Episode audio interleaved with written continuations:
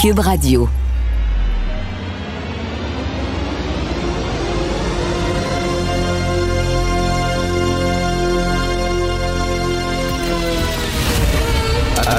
Attention, cette émission est laissée à la discrétion de l'auditeur. Les propos et les opinions tenues lors des deux prochaines heures peuvent choquer. Peuvent choquer. Oreilles sensibles s'abstenir. Richard Martineau. Martino. Un animateur pas comme les autres. Richard Martineau. Cube Radio. Eh, bonjour, bonne année, merci d'écouter Cube Radio. Euh, Il y a des bons côtés à la pandémie, ok? La- un des bons côtés, c'est que j'étais content de revenir travailler. Habituellement, je suis pas vraiment content de revenir parce que je suis dans le sud. Ça fait 18 ans que je passe tous mes hivers, mes, mes, mes congés de Noël dans le sud pendant deux semaines. Et cette année, je suis pas allé. Pourquoi? Ben, parce que je suis responsable. Ben je suis niaiseux comme ça. Faut-il être épais, hein? Je me suis dit, il faut penser aux autres. Je regarde ce qui se passe dans les hôpitaux. Je lis les journaux, je regarde la télé, j'écoute la radio, je m'informe. La situation est sérieuse. Tiens, j'irai pas dans le sud. Je suis niaiseux de même. Alors, j'ai pas eu mon 1000 pièces parce que dans le nouveau jeu Monopoly, tu passes par euh, le sud, tu passes par les frontières et tu as 1000 pièces, tu passes go, tu as 1000 dollars. Donc, bien sûr, on va euh, revenir là-dessus. Je suis très content de vous parler, très content de vous voir. J'étais un peu tanné de tourner en rond, tiens, euh, chez moi. Et je suis content de revenir au studio. Petit message pour M. Fitzgibbon et M. Pierre Arcan. Si ça vous tente pas d'être politicien, il a rien qui vous empêche de quitter. C'est parce que, ça vient aussi avec des obligations. Euh, dans le cas de M. Euh, Fitz- Fitzgibbon euh, ce qu'on demande au ministre de l'économie, c'est de ne pas avoir les deux, les deux mains dans le milieu des affaires, de ne pas avoir un pied dans le milieu des affaires et un pied dans le milieu de la politique, de te départir de tes entreprises, de ne pas être en, en- en- situation de conflit d'intérêts ou d'apparence de conflit d'intérêts. Et ça n'a pas l'air intéresser M. Fitzgibbon de se départir de ses entreprises, de mettre un buffer, un peu comme Pierre-Carl Pelado avait mis un, buffer entre lui et ses entreprises. Il n'a pas l'air intéressé par ça. Mais écoute, c'est ça les règles. C'est ça, je veux dire, c'est ça les règles pour être politicien. Si ça te tente pas, ben quitte la politique. Même chose avec M. Arcan. Euh, tu sais, quand ta chef s'assoit à côté du premier ministre puis dit euh, ben, on vous demande, s'il vous plaît, de pas aller dans le sud, la situation est sérieuse, puis toi, t'écoutes pas ta propre chef de parti, puis tu décides de sacrer quelqu'un dans le sud, ben si ça te tente pas de faire ce sacrifice-là, de, de, de, de rester à la maison pour prêcher par l'exemple, pour être solidaire de ton parti, ben quitte la politique, coudon, quitter la politique. à un moment donné, on peut pas avoir le beurre, l'argent du beurre et le cul de la fermière. C'est pas comme ça que ça se passe. Donc, j'ai fait beaucoup euh, de luge dans le temps des fêtes avec euh, mon enfant et j'ai un petit conseil à donner aux parents lorsque vous faites de la luge, OK?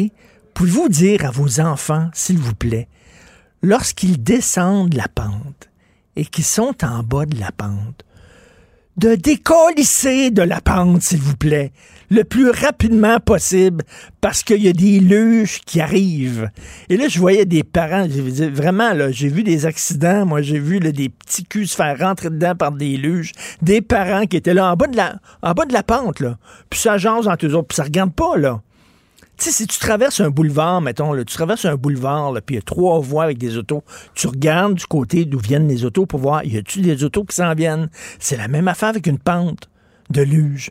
Il y a des luges qui s'en viennent. Là, tu là, les parents qui jasent ensemble, puis tout ça. Puis là, les enfants qui doivent se sacrer en bas de leur luge pour pas frapper les parents qui sont en bas. J'ai vu une bonne femme qui a levé les airs, là. Elle s'est fait foncer dedans par une luge. Elle a fait un triple salsaut arrière, là. C'était quelque chose. Je pense qu'elle s'est pété une jambe. Pouvez-vous, s'il vous plaît, c'est un sport dangereux, dire à vos enfants, tu descends, tu pognes ta luge, tu décrisses. OK? Puis quand tu es un parent, puis tu veux jaser avec les autres parents, tu le fais à côté de la pente. OK? Pas dans le plein milieu de la pente. Je regardais ça en disant, tabarnouche qu'il y a des gens qui sont vraiment niaiseux. C'est pas étonnant qu'il y a des gens qui foutent le camp dans le sud puis qui s'en foutent totalement. Quand tu regardes des fois là, la façon de de- dont se comportent certaines personnes dans la vie de tous les jours, tu dis, ben ça m'étonne pas finalement. Euh, Il y en a quand même une gang de tapons. Euh, vous savez que l'année 2020 qui vient de se terminer, d'ailleurs, on souhaite, là, on dit 2021, ça ne peut être que mieux que 2020. Ça peut pas être pire. Ben oui, ça peut être pire. Ça peut toujours être pire. Si l'histoire nous a démontré quelque chose, si l'histoire nous a prouvé quelque chose, c'est que ça peut tout le temps être pire. Il peut y avoir une troisième vague. Peut-être que le vaccin ne sera pas si sécuritaire que ça. Peut-être que ça va prendre plus de temps qu'on pense pour créer un genre d'immunité collective. Faut pas dire, là, c'est fini, c'est terminé, c'est 2021, on tourne la page, on n'a pas besoin de faire attention, on n'a pas besoin d'être prudent. Non, non, non. Ça continue, là. Donc, euh, faut faire extrêmement attention. Et l'année 2020 était l'année de l'antiracisme débridé. Vous le savez, les gens voyaient du racisme partout. Les militants, on en a souvent parlé, entre autres avec Mathieu Bocoté, avec Jérôme Blanchet-Gravel. Euh, c'était vraiment l'antiracisme. Je, je, comprends qu'il faut lutter contre le vrai racisme. Hein. On a tous été extrêmement touchés par euh, euh, cette autochtone qui, qui est morte euh, euh, au Québec en se faisant insulter par les personnels ou George Floyd qui a été tué par un policier, c'est certain. Mais à un moment donné, trop, c'est comme pas assez. C'est un antiracisme débridé. Je suis tombé sur euh, une déclaration que je veux faire entendre. La dame s'appelle Maboula Soumaoro. Maboula Soumaoro, c'est une militante française antiraciste. C'est pas n'importe qui, c'est pas une de pique. Elle a 44 ans, je crois. Elle est maître de conférence à l'université de Tours. Donc, c'est pas, c'est pas n'importe qui. C'est une universitaire. Elle donne des conférences et tout ça. Elle est partout. Elle est prise très au sérieux. Euh, Maboula Souma Oro. Et voici ce qu'elle a dit lors d'un discours. Mais cette incapacité pour lui de comprendre que, un moment, cet homme blanc, voilà, ne peut pas incarner, incarner mais au sens littéral, ne peut pas incarner, ne peut pas représenter, ne peut pas porter dans son corps et ne peut pas porter dans sa chair, et là je reviens vraiment au corps et à la chair, pas au gène, au corps et à la chair, c'est pas lui l'antiraciste. Il ne peut pas être l'antiraciste, et à mes yeux, il ne peut pas avoir raison contre une noire et une arabe. Il ne peut pas, c'est pas possible. Et ça, il va vraiment falloir que la France s'en rende compte. Il va, il va vraiment falloir que la France s'en rende compte. OK, les gens applaudissent ça. Elle dit un homme blanc elle parle pas des femmes blanches. C'est bizarre, hein? Les femmes blanches, pas la même chose. Un homme blanc ne peut pas être antiraciste. C'est faux. C'est impossible. Donc, les blancs, si jamais il y a une manifestation contre le racisme à Montréal, allez-y pas. Parce que vous ne pouvez pas être antiraciste. Étant donné la couleur de votre peau. La couleur de votre peau vous détermine. Vous êtes raciste parce que vous êtes blanc. Et elle dit, un homme blanc ne peut pas avoir raison contre une noire et une arabe. Donc, si tu discutes avec une noire ou une arabe, nécessairement, tu tort. Femme-la ta gueule. Tu même pas besoin de discuter. Elle est noire, elle a raison. Elle est arabe, elle a raison. D'autant plus que c'est une femme, puis toi, tu es un homme. Non, mais c'est fou raide, là. C'est complètement, c'est de la maladie mentale. Et elle, elle est, acclamée partout. Elle donne des conférences, comme je le dis. Elle enseigne à l'université. Vous imaginez ces cours qu'elle enseigne et la propagande qu'elle qu'elle enfonce dans le cerveau de ses étudiants et de ses étudiantes. L'homme blanc ne peut pas incarner l'antiracisme et à mes yeux, il ne peut pas avoir raison contre une noire et une arabe. Ça, c'était très symptomatique de la folie euh, de l'année qui se termine. J'espère qu'en 2021, on va trouver un vaccin contre cette bêtise-là. Vous écoutez Martineau. Martino, souvent imité, mais jamais égalé. Vous écoutez Martino, Cube, Radio. Le, commentaire de Félix Séguin, un journaliste d'enquête pas comme les autres. Cher Félix, c'est avec plaisir que je te retrouve. Et toi qui étais à la chasse au Covidio en 2020, euh, écoute, euh, t'es vraiment servi ces temps-ci, là, hein? Oui, j'ai eu mon j'ai eu mon bye bye moi puis ma revue euh, de fin d'année pendant les fêtes à chaque jour là pour euh, pour euh, la, page des la chronique des Covidio. Franchement, j'ai j'ai été un peu renversé de voir tout ce que j'ai vu. Aussi renversé de voir à quel point cette ce, ce, fond latent justement d'idiotie et d'ineptie que l'on que l'on rapportait à l'endroit des mesures sanitaires a continué, c'est même enflammé, on dirait, encore un peu plus pendant le temps des fêtes, ce qui m'a beaucoup surpris. Je pensais que même euh, ceux qui étaient les plus euh, présents et les plus, entre guillemets, vocaux, comme on dit, euh, était pour se calmer un peu, puis non, rien n'y fait, même pas la pause des fêtes. On a Ben continué non, mais à comme si, souffler euh, le chaud, le froid. C'est comme si pour eux autres, là, la pandémie, c'était 2020. Là, on est rendu à 2021, on a annoncé le vaccin, les gens commencent à se faire vacciner, c'est terminé, on tourne la page, on passe à autre chose. C'est vraiment ça dans leur tête. Et le fait là, que monsieur, madame, tout le monde, qu'il y a des cas vidéo là-dedans, là, mais moi, ce qui me jette par terre, c'est qu'il y a quand même des politiciens qui ont dit, moi, je m'en fous là, des gens du personnel de la santé. Je pogne l'avion, mon bikini, ma brosse à dents et je sac mon camp dans le sud. Ça, quand même, c'est quelque chose. C'est- sûr que euh, y a des, on pourrait dire qu'il y a une modulation de la de la gravité, si on veut, de ces Mhm. écarts-là. Pour, pour Pierre Arcan, euh, du Parti libéral du Québec, il y, a, il y a un message curieux qui est envoyé quand tu t'en vas euh, dans ton condo à la Barbade, je le rappelle, qui est une destination qui est aussi une destination de luxe. Euh, Lorsqu'il s'en va à cet endroit-là, il envoie un message qu'il dit il regrette ensuite et tout ça, mais ce message qui est envoyé est contraire à ce que l'on voudrait que la politique nous projette.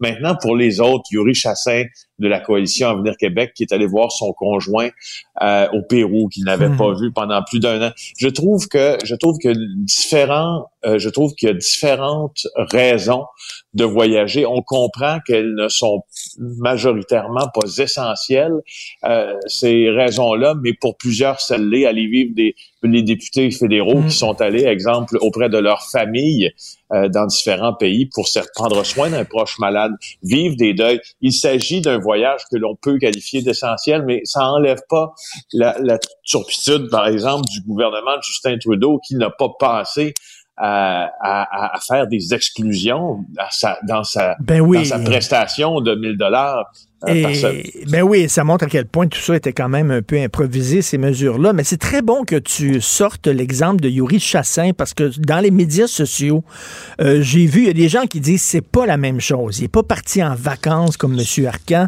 Il est vraiment parti. Yuri Chassin est gay, il est marié. euh, son mari vit au Pérou. Il l'a pas vu depuis les débuts de la pandémie quasiment. Euh, il s'ennuyait. Il y a des gens qui disent c'est pas la même chose. On peut comprendre. Il y en a d'autres qui disent non. T'as pas le droit de sortir du pays, que soient les raisons. Euh, Donc, euh, il y, a- comme une chicane entre. Il y a des gens qui comprennent M. Chassin, qui sont avec lui en disant c'est pas la même chose que M. Arcan. Il y a des gens qui disent non, euh, c'est aussi grave. Non, moi, je, suis relativement convaincu pour l'instant que la gravité objective n'est pas la même car, bon, tu sais, on parle, on parle du, du mari de Monsieur Chassin. Je ne dis pas que c'est la meilleure décision euh, dans les circonstances à prendre. C'est pas ce que je dis. Ce que je dis, c'est que quand ton mari, tu ne l'as pas vu depuis un an, ou ta femme, tu ne l'as pas vu depuis un an, et qu'elle vit dans un pays étranger, il y a des raisons, je dire, il y a des raisons supplémentaires qu'elle est, c'est pas un voyage d'agrément. Tu sais, tu vas retrouver celle qui, la, la personne qui fait partie de ta vie, Mais- l'homme ou la femme qui fait partie de ta vie, puis avec qui tu es marié, avec qui tu as un contrat Mais, de mais mariage. Félix, je, je suis tombé, quelqu'un m'a envoyé ça sur la page euh, Facebook de Yuri Chassin. Et euh, tu sais, on met une photo là, sur notre page fa- Facebook, la photo d'accueil. Et lui, c'était la photo de M. Chassin, c'était écrit On reste à la maison et on sauve des vies. Ouais, c'est pas l'idéal. Hein. Non. Pas, mais c'est ça, c'est un peu ça que je te dis aussi. Je te dis que c'est pas l'idéal, euh, mais on peut pas tous les considérer sur euh, le même pied d'égalité, je pense, Mhm. ce- ces voyages-là. D'ailleurs, on, on, on est un peu pris aussi. Puis pour, pour le restant des Québécois qui ont décidé de voyager dans les pays du Sud, notamment euh, peu avant Noël, et qui sont revenus majoritairement euh, en fin de semaine pour se mettre en quarantaine, mon œil. Euh, il, y a, il- il y a aussi un manque peut-être de préparation gouvernementale à ces voyages-là. On dirait que c'est relativement tard qu'on a dit aux Québécois ou que le gouvernement Legault a dit aux Québécois, ouais, les voyages dans le Sud, on n'est pas trop d'accord avec ça. Euh, un voyage dans le Sud, en tout cas pour la majorité des familles et des ménages, ça se réserve pas en un jour. Hein? On a pensé à ça depuis quelques semaines, puis on a Ben mûri la décision, puis on s'est dit, ben nous, au fait, on va aller dans le Sud. Alors, peut-être aurait-on pu les aviser avant, et étant donné qu'il faut, il semble qu'il faille, il semble aviser les gens que c'est non, non, non, les voyages non essentiels. Eux, c'est pas la même chose. C'est aussi Ben, ces voyages. fait. Ils ont pu revenir à l'aéroport d'ailleurs. As-tu vu ça à TVA, ma collègue Véronique fou. qui les accueillait à l'aéroport? Ben oui. C'est incroyable. Les gens qui y arrivaient, pour la majorité, en tout cas moi, ce que je- ce que j'ai vu, ce qu'elle nous rapportait, c'est qu'ils avaient bon des plans de quarantaine. Ils n'ont pas pris la meilleure des décisions. Ils n'ont pas pris une décision illégale en allant dans le sud. Ils sont revenus. Ils ont un plan de quarantaine. Leurs enfants, leurs, euh, leurs proches ont fait soit l'épicerie pour eux ou la font sur Internet. Ils ont leur propre voiture, etc. Ils ont une place dont d'où ils ne sortiront pas. Mais pour d'autres, hey, un jeune homme qui arrivait de la Floride, d'abord, euh, ma collègue lui demande euh, quelques questions. Puis, euh, il il veut pas répondre aux, aux questions parce qu'il s'en va au restaurant. Mais comment? Au restaurant de l'aéroport? Comment? Pardon? Euh, Comment ça au là- restaurant? Il y a des restaurants d'ouverts, il me semble. à l'aéroport, ils sont allés au restaurant de l'aéroport. Euh, là, tu as un groupe qui revient de Floride, des jeunes femmes, euh, et euh, d'autres qui arrivent de Washington, qui prennent un taxi avec un contact direct avec leur leur chauffeur. Euh, tu sais, c'est, Puis il y a plusieurs personnes, évidemment, qui ont envoyé paître Ben ma oui. collègue. Il y avait Et- 73 vols qui devaient atterrir à Montréal hier, là, et la moitié, c'est en provenance de l'extérieur du pays. Ah non, c'est vraiment, c'est vraiment déprimant comme quoi euh, il y, a- il y a des gens qui sont vraiment irresponsables. Écoute une histoire euh, parce que ça a marqué l'année 2020 malheureusement des enfants martyrs, des enfants tués, agressés. Il y en a eu beaucoup trop. Et là, une histoire. ok, on commence l'année assez raide là. Une jeune fille de 7 ans euh, qui a été, euh, ben, qui a été tuée finalement à Laval. Oui, euh, moi je, je me suis rendu sur place en fait hier, Ah oui? hier soir. Ouais, ouais, ouais, j'étais là à Laval. Très très triste, très triste d'être devant cette, cette maison là qui dans un tu sais ça, en fait quand j'ai débarqué là, la, la- la- le premier voisin qui est sorti en disant regarde autour de toi. C'est ce qu'on fait souvent hein, quand on débarque sur une scène, entre autres, de crime ou n'importe où dans un pays étranger. Quand on est journaliste, on fait un 360, puis on regarde autour de nous avant de faire quoi que ce soit. Puis là, tu fais un 360, tu regardes autour de toi sur la rue Le Boutier à Laval et tu réalises que tu es dans un quartier euh, assez aisé, en fait. Ah oui. Euh, un peu plus que bon chic, bon genre, là, des maisons assez euh, assez cossues qui euh, valent plusieurs centaines de milliers de dollars. On n'est pas dans le stéréotype là du euh, de, de, de, quartier extrêmement pauvre, Mhm. prolétaire, euh, où la misère ça chante sous le pauvre monde. On n'est pas là. On n'est pas dans. Puis ce qui est arrivé, c'est qu'en milieu d'après-midi hier, les, euh, les policiers ont reçu un appel au 911. Il y avait une fillette de 7 ans qui était en arrêt cardio-respiratoire. On l'a euh, tenté de la réanimer. On l'a emmenée à l'hôpital. Elle est décédée à l'hôpital. Puis là, mais ce qu'on a réalisé, en fait, c'est que euh, la, c'est une mort suspecte, Richard, pour l'instant, mais la, la police de Laval privilégie la thèse du meurtre.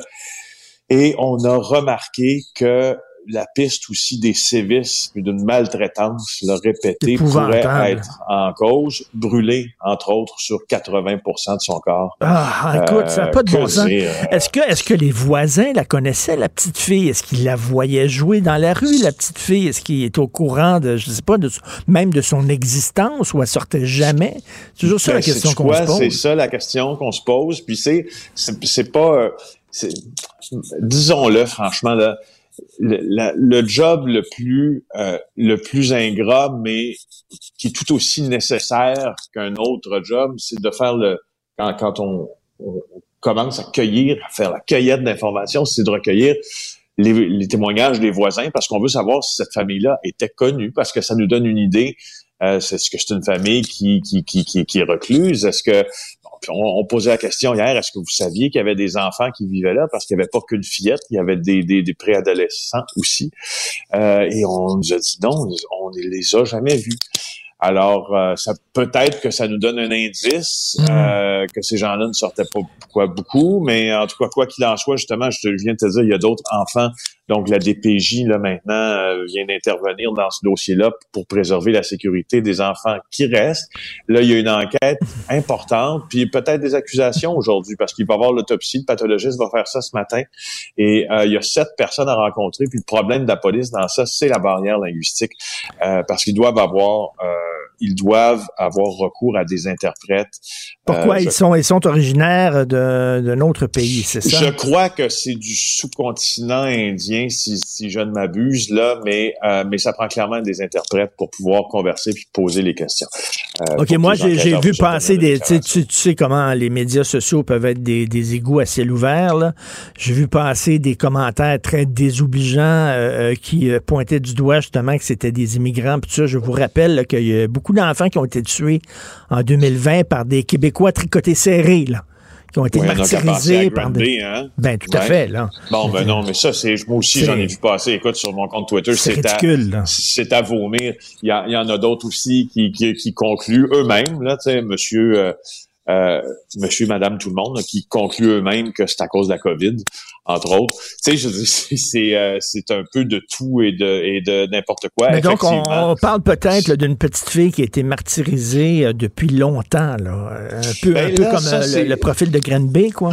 S'il semble avoir des similitudes avec le profil de Granby, euh, moi, mes questions, j'ai pas la réponse. Et les questions qu'on a posées aux policiers n'ont pas la réponse non plus. C'est sur le caractère continu euh, de cette maltraitance-là. On n'a pas, on n'a pas vraiment de date de début.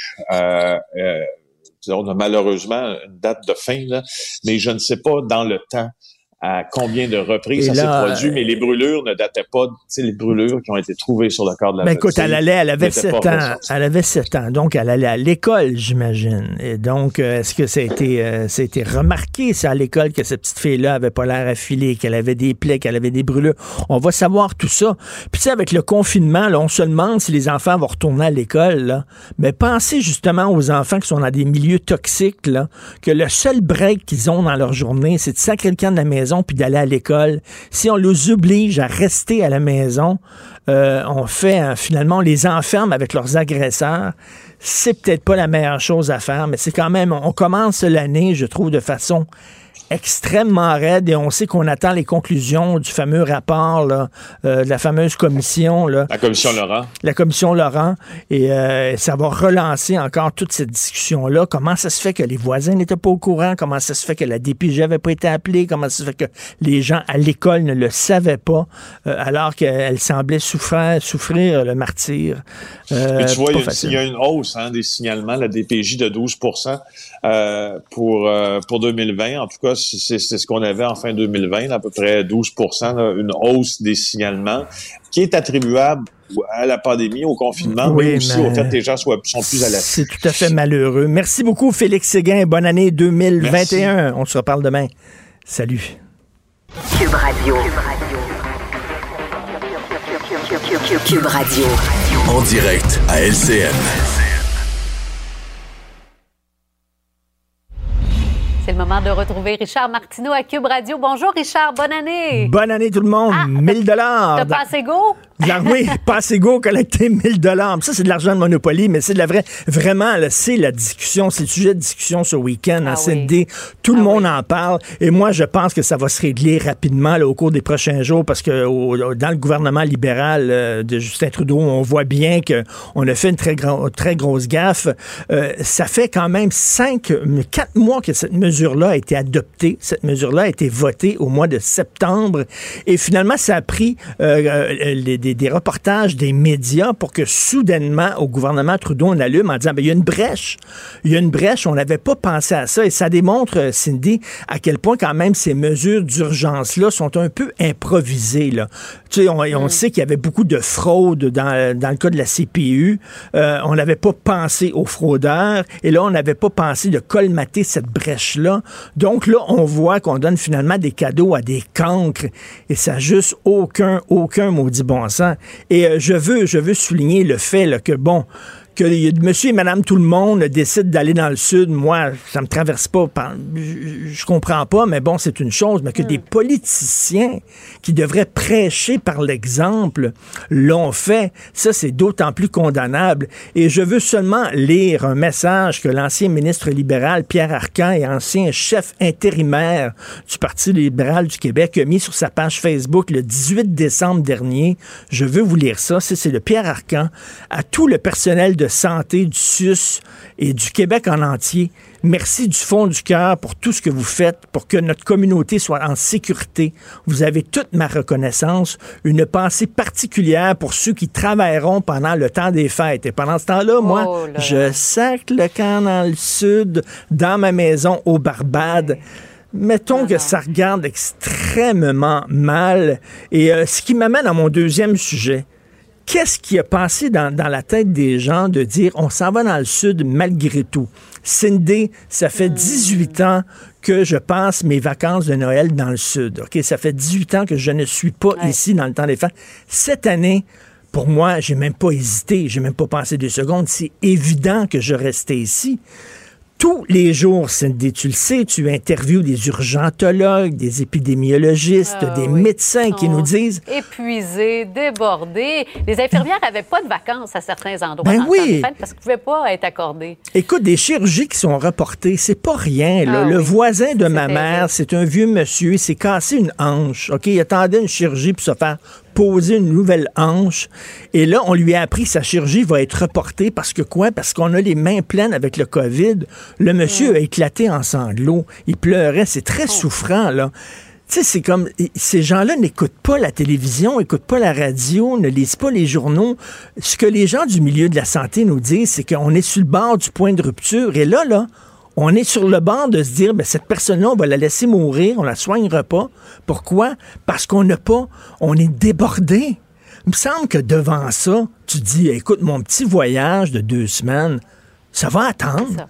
La situation est Le sérieuse. nous avant le moi dans cette crise-là, mais on dirait qu'après neuf mois, on n'est plus capable. Ouais. On n'est plus capable. On se dit, ça, c'est une vieille histoire, la pandémie. C'est 2020. On est en 2021. On a un vaccin. On tourne la page. Non, il faut quand même être prudent. Et il faut surtout penser à ceux qu'on appelle nos anges gardiens qui sont en train de péter aux frettes.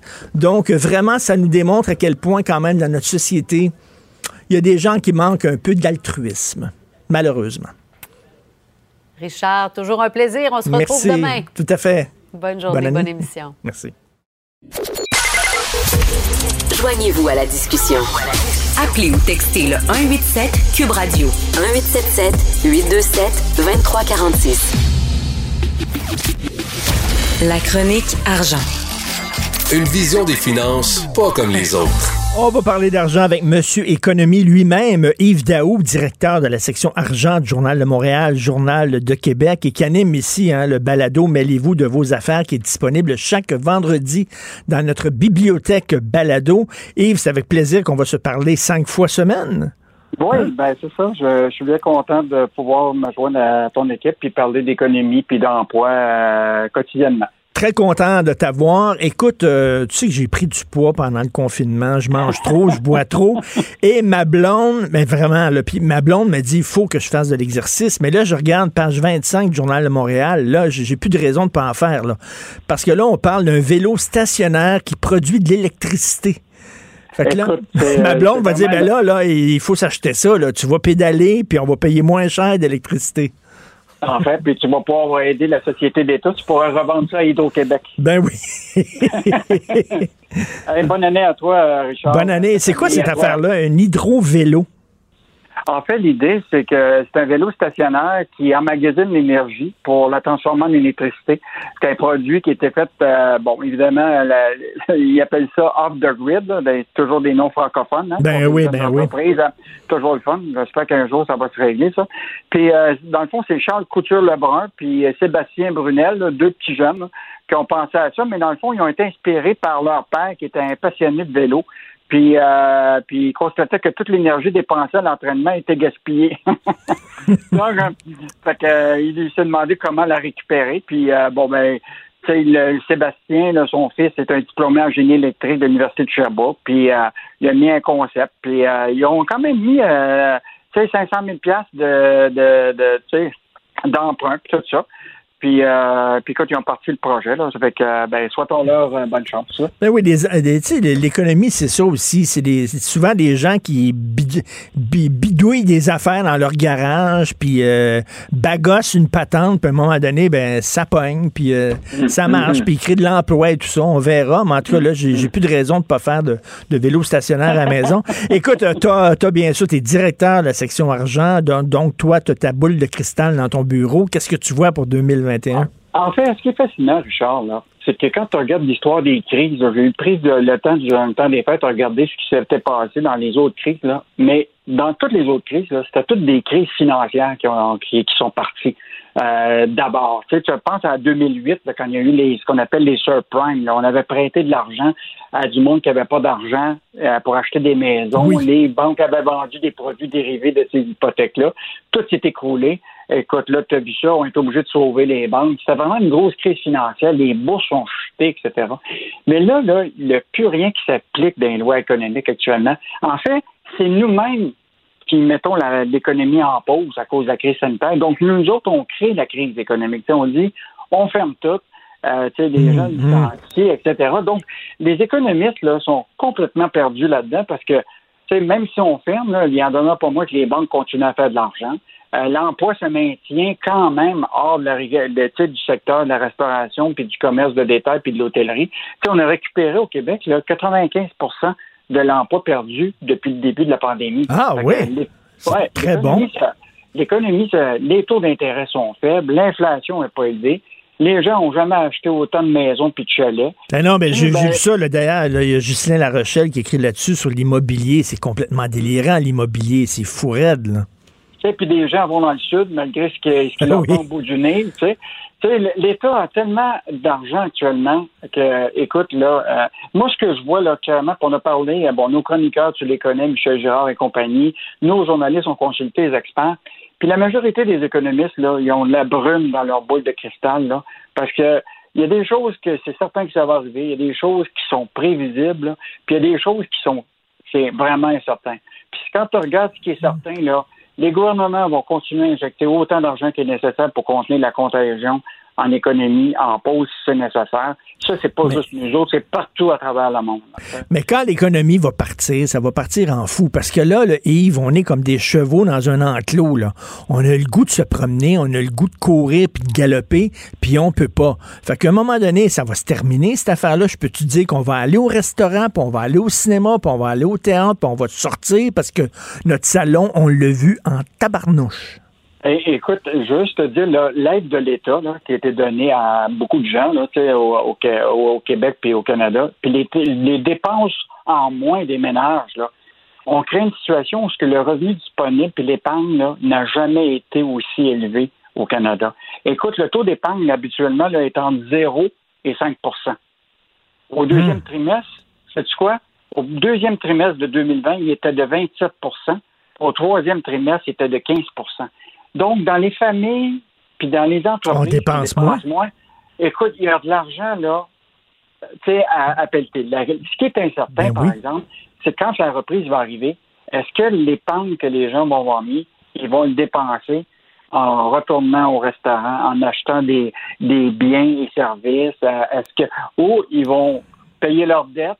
Euh, ils vont euh, peut-être décider que peut-être qu'ils vont mettre un peu d'argent pour la retraite, etc., peut-être qu'ils ne sont pas nécessairement au rendez-vous pour relancer l'économie. Donc, le gouvernement va être encore là, pour les projets de relance économique, ils n'ont pas le choix.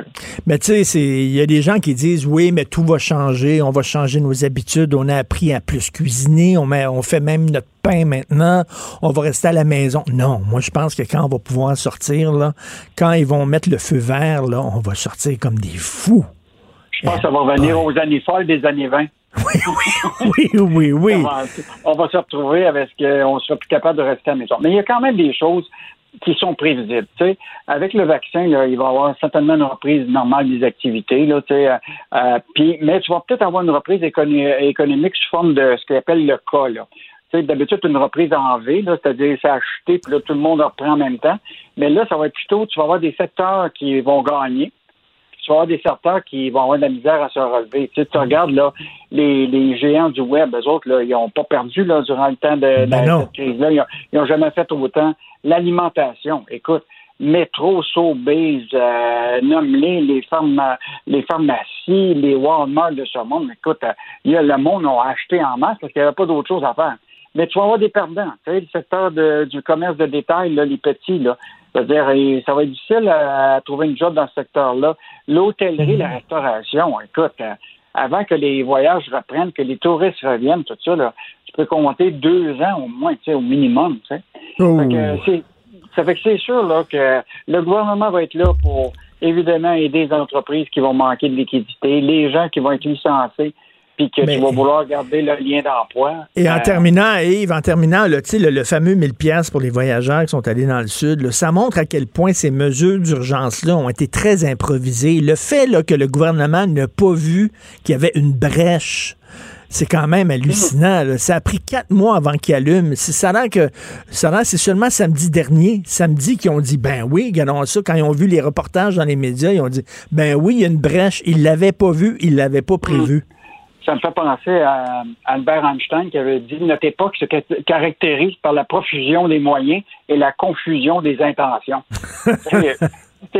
La, la réalité, là, c'est qu'on a plein de moyens, mais là, c'était quoi l'intention de faire ça? Tu comprends-tu? Regarde bien ça. Tu as 1000 dollars pour des voyageurs délinquants qui vont dans le sud après avoir profité de 50% des rabais des compagnies aériennes.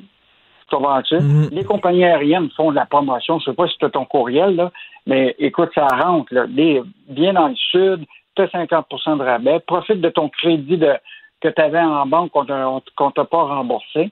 Euh, tu sais, même les passeports, ils disent euh, dépêchez-vous là, tu sais, pour le mettre à jour, euh, etc. Donc, tu sais, l'intention est, est, est un peu nébuleuse, tu comprends-tu, quand tu penses à ça. Là? Donc, euh, je pense que là, ils vont rectifier le tir, là, ce que je Ah comprends. oui, ben oui, c'est Ben, c'est- ils n'ont pas, ben, pas ben, le choix. Là, tu sais. Non, ils Fait ont, que, ils ont vraiment pas le choix. Puis ces gens sont vraiment furieux. Euh, C'était vraiment le sujet de discussion ce week-end. Bonne journée, Yves, et c'est avec Hey, plaisir qu'on se reparle demain. Salut, bye. Salut, au plaisir. Gilles Proulx. Le où, quand, comment, qui, pourquoi ne s'applique pas sa ricanade? Parle, parle, parle, genre, genre, genre. Gilles Proulx. C'est ça qu'il manque tellement en matière de journalisme et d'information. Voici le commentaire de Gilles Proulx. Ah, j'ai le pro tout bronzé de retour de Caillou Coco. Ça s'est bien passé, Gilles? Non, non, j'ai passé tout ce temps-là dans mon salon à siffler, à faire chanter ma monnaie dans le fond de ma poche, à faire des ronds dans ma fenêtre et regarder dehors et m'apercevoir, Richard, qu'il n'y a pas de crise. Il n'y a pas de crise du COVID. T'as qu'à jeter un coup d'œil et voir que le fun et la folie avant toute chose compte. Même si l'homme le plus mesuré, le plus sage de la Terre, le pape François est venu dire, les voyages, vous ne faites qu'accentuer la crise mondiale. Il n'y en a pas de crise, t'as rien qu'à aller au pied d'une pente de ski. Dans le vieux Montréal, où j'ai eu le malheur de traverser hier pour aller faire de la photo parce qu'il y a de belles décorations, il y avait foule, mais tu peux pas t'imaginer. Ah oui. crie bord en bord de la rue. Puis il y en a des jeunes avec la bouteille au bec, comme si de rien n'était. Alors, quand on me parle de la majorité silencieuse qui est frustrée par les décisions de Trudeau qui n'étudie que des trucs, et je t'entendais avec ton copain tout à l'heure ou ton interlocuteur, comment se fait qu'ils n'ont pas vu la faille? Parce qu'ils ont été aveuglés par un sondage qui favorise encore. Alors, la majorité silencieuse, elle n'existe même plus. Gilles, là, il y a des gens qui disent oui, on est allé dans le sud. Premièrement, c'était pas illégal, c'était permis. Oh, puis on va, on va se confiner en revenant. Et puis, euh, Gilles, ça, c'est mon œil, on va se confiner. Euh, Il y a Comment des gens. peux-tu il- te confiner quand tu as déjà désobéi en allant dans le Sud Exactement. après les mille et un avertissements de Legault et compagnie, de grâce, ne voyagez pas? Moi, je désobéis au message du sage Legault et je vais y aller. Donc, je désobéis. Alors, comment vas-tu obéir en rentrant pour t'enfermer chez vous? Mon œil, mon œil, Ben, on c'est ça. au peuple le plus désobéissant de la Terre. S'ils ont été désobéissants, s'ils n'ont pas vu la lumière, mais ont décidé de sacrer le camp en disant fuck off les autres, je m'en fous, je pense rien qu'à moi, comment ça se fait que là, soudainement, ils deviendraient responsables? Puis comment on peut les empêcher de recevoir la visite chez eux? On va-tu poster des policiers devant chacune, chacune des maisons? Voyons donc. On a de la misère, Gilles, on a de la misère. Il y a des gens qui sont allés faire la guerre sainte avec l'État islamique, des djihadistes qui sont partis, qui sont revenus au pays, puis on a perdu la trace. On sait même pas où ils sont. C'est des gens dangereux, c'est des terroristes potentiels, c'est des gens qui sont allés faire la guerre en Syrie, puis on sait même pas où ils sont. Puis là, vous êtes en train de me dire qu'on va surveiller Georges, qui est revenu du Sud avec son sombrero sur la tête? Voyons. Ce que l'on sait, et ces gens-là le savent parce que la désobéissance est institutionnalisée depuis des dizaines d'années le mot discipline, rigueur, coercition, t'as pas le droit d'avoir ça dans ton vocabulaire. T'es dans le fin fond du Bajotolan avec ta lance et ton tam-tam, puis tu parles au gars, quoi, tu devrais immigrer au Québec. Il y a là, au Canada, c'est un pays de naïfs et de caves, les portes sont grandes ouvertes et on va pouvoir obtenir toutes sortes de, bonnies. Alors, le message sur l'image du Canada en est une de mollesse et ça, et ça se répercute chez les Québécois et les Canadiens, bien sûr. Alors, vive la tricherie, institutionnalisons la tricherie, on est heureux comme ça. Mais euh, Trudeau s'en fout, mon cher Richard, parce que tout à l'heure, tu parlais de la faille, justement, avec ton interlocuteur, mais la faille, ils l'ont pas vu. C'est vrai qu'ils l'ont pas vu, ça fait des mois qu'il était sur le texte, mais euh, ce qu'ils ont vu, c'est le sondage. Le sondage qui vient de dire que Trudeau et son équipe, c'est des gens merveilleux. Donc, on va aller en élection. Et si on doit aller en élection, là, est-ce qu'on a calculé d'abord combien de centaines de millions? Ça coûte 100 millions à peu près, bien que déclencher l'élection. Alors, est-ce qu'on a calculé aussi comment on va rejoindre les gens? Par des courriels, par Poste Canada, parce qu'on ne pourra pas faire des rassemblements. Alors, ça va être une élection assez terne, tellement terne qu'on va dire, bah, on est souvent de tout maintenir ça comme ça, ça va très bien. Alors, vive Trudeau, tu es souvent de rester au pouvoir avec tes papiers, tes paperasses? Là, il y a des gens qui disent, oui, mais ils vont nous surveiller, là. Ils, vont, ils vont faire en sorte qu'on respecte vraiment le confinement. Ils vont nous appeler. La GRC fait des appels pour s'assurer qu'on est à maison. Premièrement, tu peux, tu peux être dans la douche quand ils appellent, tu peux être allé, bon. Euh, puis, ils vont-tu savoir, tu peux recevoir du monde chez toi? Euh, ils vont-tu vraiment savoir, ils vont mettre des caméras, ces gens-là, s'ils n'ont pas eu de problème à aller dans le sud, ils n'auront pas de problème à recevoir les membres de leur famille à la maison. Voyons donc. On n'a pas de courage. On est un peuple sans couilles. C'est pour ça qu'on parle avec des voix qui parlent comme ça, des voix incontrôlables, comme des eunuques. On est des eunuques. T'as envie de dire que tous ceux qui sont allés dans le sud, vous allez rentrer à Dorval, il y aura une structure de vérification et vous allez aller passer un test dans une clinique privée qu'on a désigné dans quel coin vous habitez, quelle ville vous habitez, on a désigné et vous allez payer vos frais pour refaire le test. Et si vous êtes malade, vous allez retourner à cette même clinique à vos frais. Ça, ça s'appelle être responsable. Mais non, mais non, on va dire plutôt ça s'appelle être dictateur. Ben, ah, ben oui. En Australie, là, si tu t'en vas en voyage, quand tu reviens, tu dois aller dans un hôtel. En débarquant de l'aéroport, ils t'envoient dans un hôtel et tu es là à tes frais pendant deux ah semaines. Puis si tu travailles pas parce que tu es confiné, ben t'as pas de salaire puis ça vient de finir. Le gouvernement va pas te compenser parce que tu as décidé, toi, de sacrer le camp du pays, même si c'était dangereux, ben t'en payes le prix. Point final. Voilà, et tu sais que l'Australie, c'est un pays civilisé hautement civilisé. Oh non, non, c'est un ancien pays de bagnards. C'est des fils de, tueurs et de costauds. C'est pour ça qu'ils sont costauds. On n'a pas le droit d'être costauds. Nous autres, on a le droit d'être des mitaines ouatées, des guimauves, des lâches. Un peuple de lâches, ça me fait mal de dire ça, mais je le répéterai jamais. On est un des peuples les plus lâches de la Terre. Il va s'acheter ses élections, là. Trudeau, il y a bien des gens qui vont dire c'est le fun, on était. La PCU, il y a eu plein de fraudes, mais ça fait rien. Il dit ça fait rien. Une fois la pandémie terminée, là, on va aller les chercher, les fraudeurs, on va aller les. on va leur demander de rembourser. Ben oui, mon œil. Ben, on le voit dans le sondage ce matin. Alors, on, euh, j'entendais le chef du Bloc québécois parlait ce matin, il dit on a une belle caisse, on n'a jamais tant ramassé d'argent pour son bloc québécois, tant, mieux pour lui. Mais dans quelle mesure le message va passer quand les autres, on ne veut pas les entendre? O'Toole, O'Toole, qui se révèle comme chef du Parti conservateur, très attentif au Québec, on ne veut pas l'entendre. On veut entendre que le, le chéquier du Père Noël Trudeau. Et est-ce que Pierre Arcan doit démissionner? Gilles, ça a marché votre chronique. Vous avez dit Arcan dehors, puis euh, il y a beaucoup, beaucoup de gens qui sont allés vous lire. Euh, est-ce que vous continuez à dire que ce gars-là devrait démissionner? Je continue à dire que l'exemple doit venir de haut.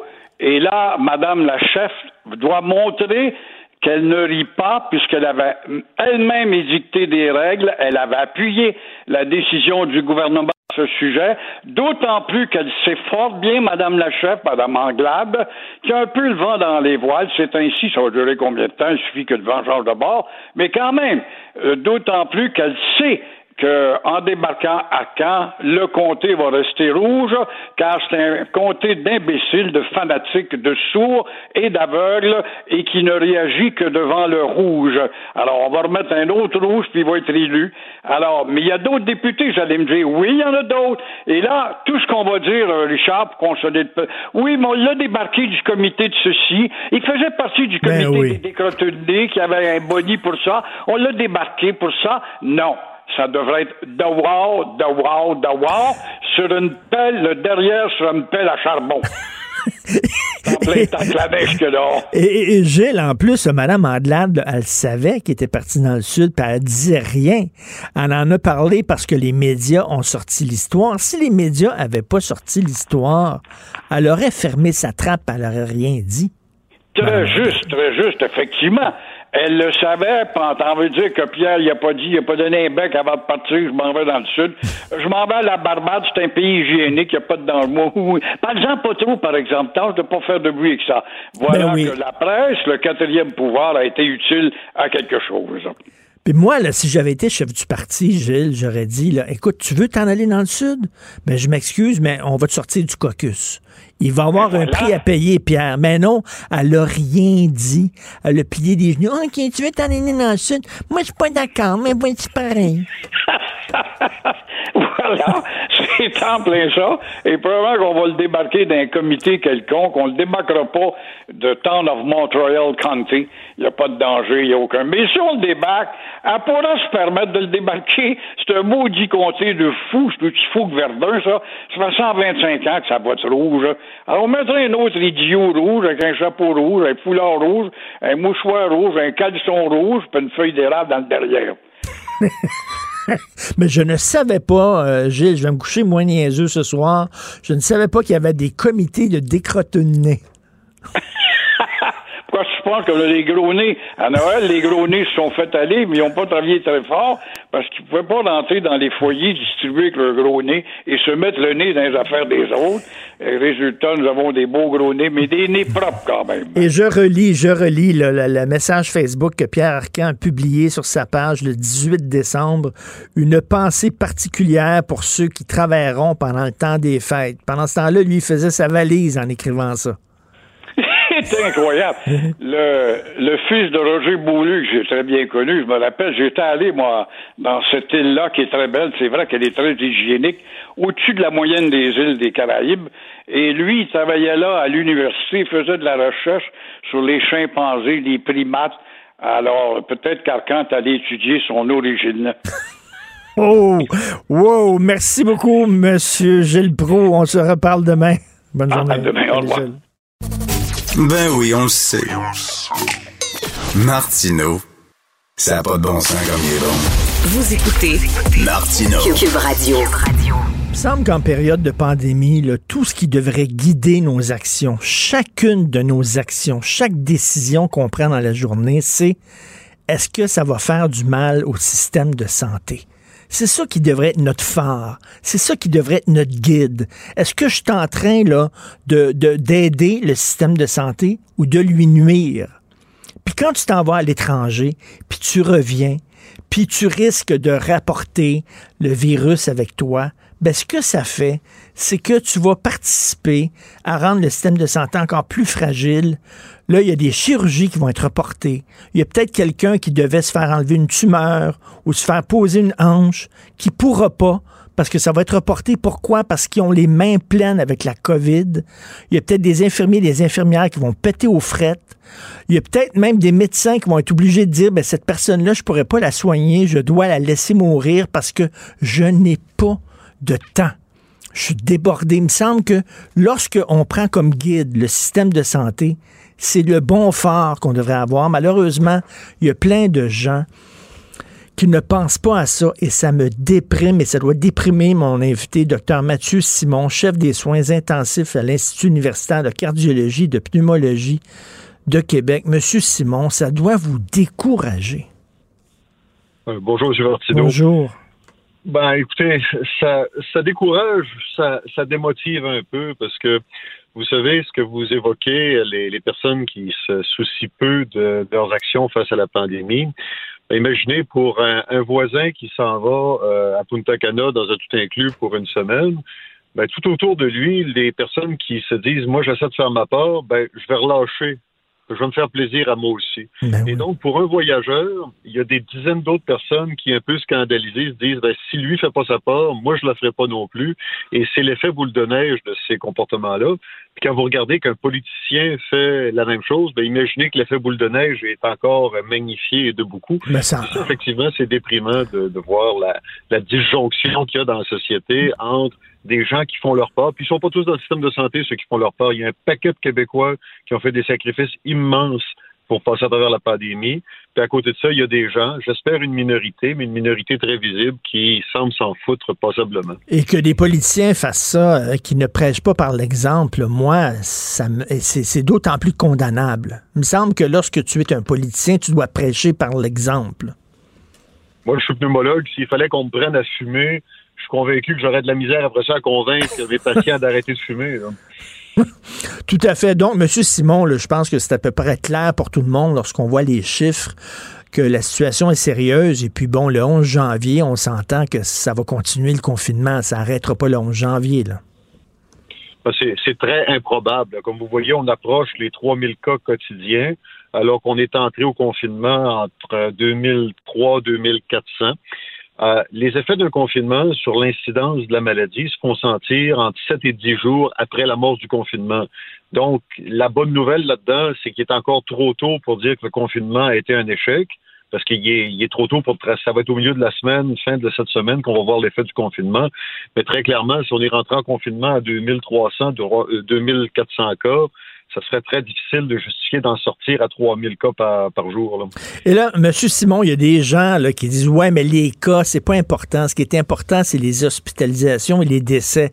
Mais sauf qu'il y, a un lien de cause à effet. Le plus il y a de cas, ben, plus il va y avoir d'hospitalisation, non? Très clairement. Écoutez, le plus il y a de cas, il y a deux événements. Euh, à chaque, euh, à chaque 100 cas, il y en a entre 8 et 10 qui se retrouvent à l'hôpital puis entre un demi et un qui se retrouvent aux soins intensifs. Donc, si on a 3000 cas, calculez que dans 10 à 14 jours, il va y avoir 250 hospitalisations, dont probablement une quinzaine aux soins intensifs. Donc ça, ça s'accumule. C'est des patients, comme on l'a déjà dit, qui restent aux soins intensifs et à l'hôpital 10 à 14 jours, ce qui est beaucoup plus long que pour un infarctus, pour un cancer ou pour quoi que ce soit d'autre, si bien que ça rapidement déborde un peu les, capacités du système à, absorber. Puis je vous entendais parler gentiment de protéger le système de santé. Vous savez, les gens du système de santé s'attendent pas à être protégés. Ils veulent juste être capables d'avoir les ressources pour donner les soins. Puis c'est protéger l'ensemble du monde qu'on fait Hmm. et non pas juste protéger des, des, gens du système de santé qui, eux autres, sont plus que prêts à donner euh, leur, euh, la, la, totalité de leurs ressources. Moi, je viens de finir 24 heures de soins intensifs. Puis je l'ai fait avec enthousiasme. Euh, J'aimerais ça que tout le monde fasse sa, part aussi. Ils peuvent pas venir faire des soins intensifs à ma place, mais ils peuvent peut-être éviter la partie de parc de, de cartes, le bingo, ou euh, le voyage qui va les amener ou amener quelqu'un d'autre euh, aux soins intensifs. Ben exactement, exactement. Moi, je suis pas aux soins intensifs. Moi, ma part, ma façon de mettre l'épaule à la roue, c'est que cette année, je suis pas allé dans le sud alors que ça fait 18 ans que j'y vais. Puis cette année, j'ai dit non par respect pour des gens comme vous. Ce serait ma petite part. C'est rien comparé à ce que tout ce que le personnel de la santé euh, fait. Mais mon Dieu, faut penser à ça parce que là, les, chirurgies reportées, M. Simon, euh, c'est pas c'est pas une, possibilité, c'est une réalité là. Ben, écoutez, euh, euh, notre hôpital, l'IUCPQ, on est un centre spécialisé en, en cœur puis en cancer du poumon. Puis on travaille à 60-70% de nos capacités sur des maladies qui peuvent pas vraiment attendre non plus. Le COVID peut pas attendre, mais quand tu fais un infarctus, quand tu as un cancer du poumon, euh, te faire dire qu'on ben écoute, on va te rappeler, mais on n'a pas le temps, c'est très angoissant, puis c'est épouvantable. La, pire chose qu'il y a dans le système de santé, c'est l'attente. Et si je peux me permettre, M. Martineau, je trouve que vous êtes très réducteur sur votre rôle. Oui, vous n'êtes pas allé dans le Sud, mais je pense, à chaque fois que je vous parle, j'ai l'impression que moi, je peux sauver une personne à la fois, mais vous, mm. vous avez la capacité de convaincre des gens de faire les bonnes affaires et euh, vous faites beaucoup, puis je vous en remercie, vous, puis euh, les, autres gens des médias, pour faire passer le message. Ben, mais, des fois, mais merci, mais merci beaucoup, mais des fois, on dit, écoute, on parle-tu dans le vide? On parle-tu dans le vide? Tous les jours, moi, je me fais un devoir de parler à des gens comme vous qui nous disent la réalité sur le terrain pour dire aux gens, regardez, allumez, là. Là, on est rendu que des médecins, puis un médecin, là, un, médecin, c'est fait, là, toute son aide, c'est pour sauver un individu. Puis là, le médecin, on va lui demander de faire des choix en disant, je m'excuse, mais toi, on va devoir te laisser mourir parce qu'on n'a plus les ressources nécessaires. On est quasiment rendu là, là, le point de rupture. Là. Ben, on s'y dirige si on ne fait pas attention. Il est encore temps d'infléchir la courbe. Mais c'est sûr qu'à presque 1300 hospitalisations, 180 patients aux soins intensifs, quand on regarde la vitesse à laquelle ça progresse, ben on s'annonce une mi-janvier possiblement très difficile. Puis les gens qui n'ont pas encore compris, il est temps qu'ils comprennent, parce qu'ils peuvent encore changer la chose. Mais vous savez, la pandémie, c'était un grand décapant sur la société. On s'est rendu compte qu'il y a beaucoup de gens qui sont solidaires et qui sont prêts à faire leur part, mais il y a un paquet de personnes, malheureusement, j'espère une minorité, mais un paquet quand même trop important, qui, eux autres, viennent chercher ce qu'ils veulent dans la société, ramassent toutes les petites mmh. euh, failles qu'il y a dans le système, puis après ça, quand c'est le temps de faire leur part, même si c'est pas grand-chose que de rester tranquille à la maison, ben ça, ils sont pas capables de le faire. Puis ça, c'est très déprimant, effectivement. Et ce qui est vraiment fâchant, puis j'imagine, vous, ça doit vous choquer, c'est que, bon, le, mettons, là, la personne, comme, comme vous dites, qui a un cancer du poumon, et elle voit sa chirurgie reportée. Ça, ça peut être une citoyenne exemplaire qui a respecté tout le temps les consignes sanitaires, qui est une, une bonne citoyenne responsable, et elle, elle ne sera pas opérée. Pourquoi? Parce qu'on est obligé de prendre soin de quelqu'un qui s'est sacré des autres, qui n'a pas mis son masque, qui est allé dans des parties, puis lui, il a pogné la COVID, puis là, soudainement, c'est lui qu'on va passer en priorité, puis on va demander à la citoyenne responsable d'attendre. C'est choquant, maudit, là. Ben, c'est choquant. Et puis c'est d'autant plus choquant que la personne qui a le COVID, qui prend la place de la personne qui a un cancer, c'est peut-être même pas quelqu'un qui n'a pas été exemplaire. C'est peut-être quelqu'un qui s'est fait visiter par ses enfants qui, eux autres, n'avaient pas été exemplaires. Eux autres ont porté le COVID sans être trop malades parce qu'ils sont jeunes. Et ils ont donné à une, ben, petite madame de 70 ans une maladie potentiellement mortelle sans qu'elle ne puisse se méfier en se disant ben, c'est ma bulle familiale, puis mes enfants ont fait ce qu'ils devraient faire. Alors c'est c'est ça qui est. si les gens avaient les conséquences directes de leurs actes, ben, la cigarette, par exemple, vous parlez de cancer du poumon, hmm. la conséquence de fumer, c'est potentiellement de faire un cancer du poumon. La société, tolère que quelqu'un fume, puis fasse ses choix, puis va le supporter, c'est quand il fera son cancer du poumon. Par contre, on a interdit il y a plusieurs années de fumer dans les espaces publics pour que pas ton habitude à toi donne le cancer à quelqu'un d'autre. Ben, le COVID, c'est la même affaire. Si chacun était capable d'assumer son propre risque, ça serait tel que tel, ça serait déjà pas une belle situation, mais là, c'est que les choix de quelqu'un qui risque de pas être malade, de passer le virus de façon asymptomatique, vont se répercuter sur des gens qui autrement avaient mené une vie effectivement assez exemplaire. Et Monsieur Simon, les gens disent oui, je suis allé en vacances dans le sud, mais je vais respecter le confinement. Je m'excuse, mais si cette personne-là n'a pas été suffisamment responsable pour euh, tirer à plat sur ses vacances, je vois pas pourquoi soudainement elle aurait vu la lumière et elle se comporterait de façon extrêmement responsable et ne recevra pas de visite à la maison. On peut se permettre d'en douter. Ben, écoutez, c'est difficile de concevoir dans le contexte actuel qu'un voyage peut se faire dans la même sécurité que de rester à la maison. Euh, je comprends que quelqu'un qui serait extrêmement prudent, porterait un masque, prend toutes les précautions et s'en va pas dans un tout inclus où il fait la fête euh, tous les soirs, ben, pourrait peut-être prétendre que c'est une activité qui est, qui est pas très à risque, puis c'est peut-être vrai. Mais le problème, c'est qu'on a peu le contrôle de la situation quand on est en voyage et qu'il y a des contacts obligés à l'aéroport, à la réception d'hôtel, avec des gens que tu connais pas, puis dans des, des, des, des États où les normes sanitaires sont peut-être repoussées derrière l'appât des dollars canadiens qui entretiennent une, entreprise touristique. Ben oui, ben oui. Et euh, comment, comment vous expliquez ces chiffres-là? On va de record en record au point de vue du nombre de cas. Euh, pourtant, on est en confinement. Vous expliquez ça comment? Par un relâchement de la population? Écoutez, je pense pas que le confinement, on est à à peu près dix jours de confinement. Là, on n'est pas encore euh, rendu à voir les effets. Ça va commencer cette semaine. Je m'attends, si c'était juste du confinement, je m'attendrais à voir les, chiffres baisser d'ici la, fin de la semaine. Le problème, c'est qu'en annonçant le confinement, est-ce qu'il y a des gens d'abord qui ont maintenu leur confinement ou est-ce qu'il y a des gens qui se sont dit, ben écoute, on fait tout ce qu'on peut faire avant le 25, avant le confinement, puis qu'il y a eu comme une espèce de surexposition euh, aux contacts sociaux, au magasinage, à d'autres activités euh, potentiellement euh, dangereuses et qu'on voit ce, ce résultat-là. Donc, je m'attends, puis on parlait de quand est-ce qu'on va pouvoir réouvrir et déconfiner.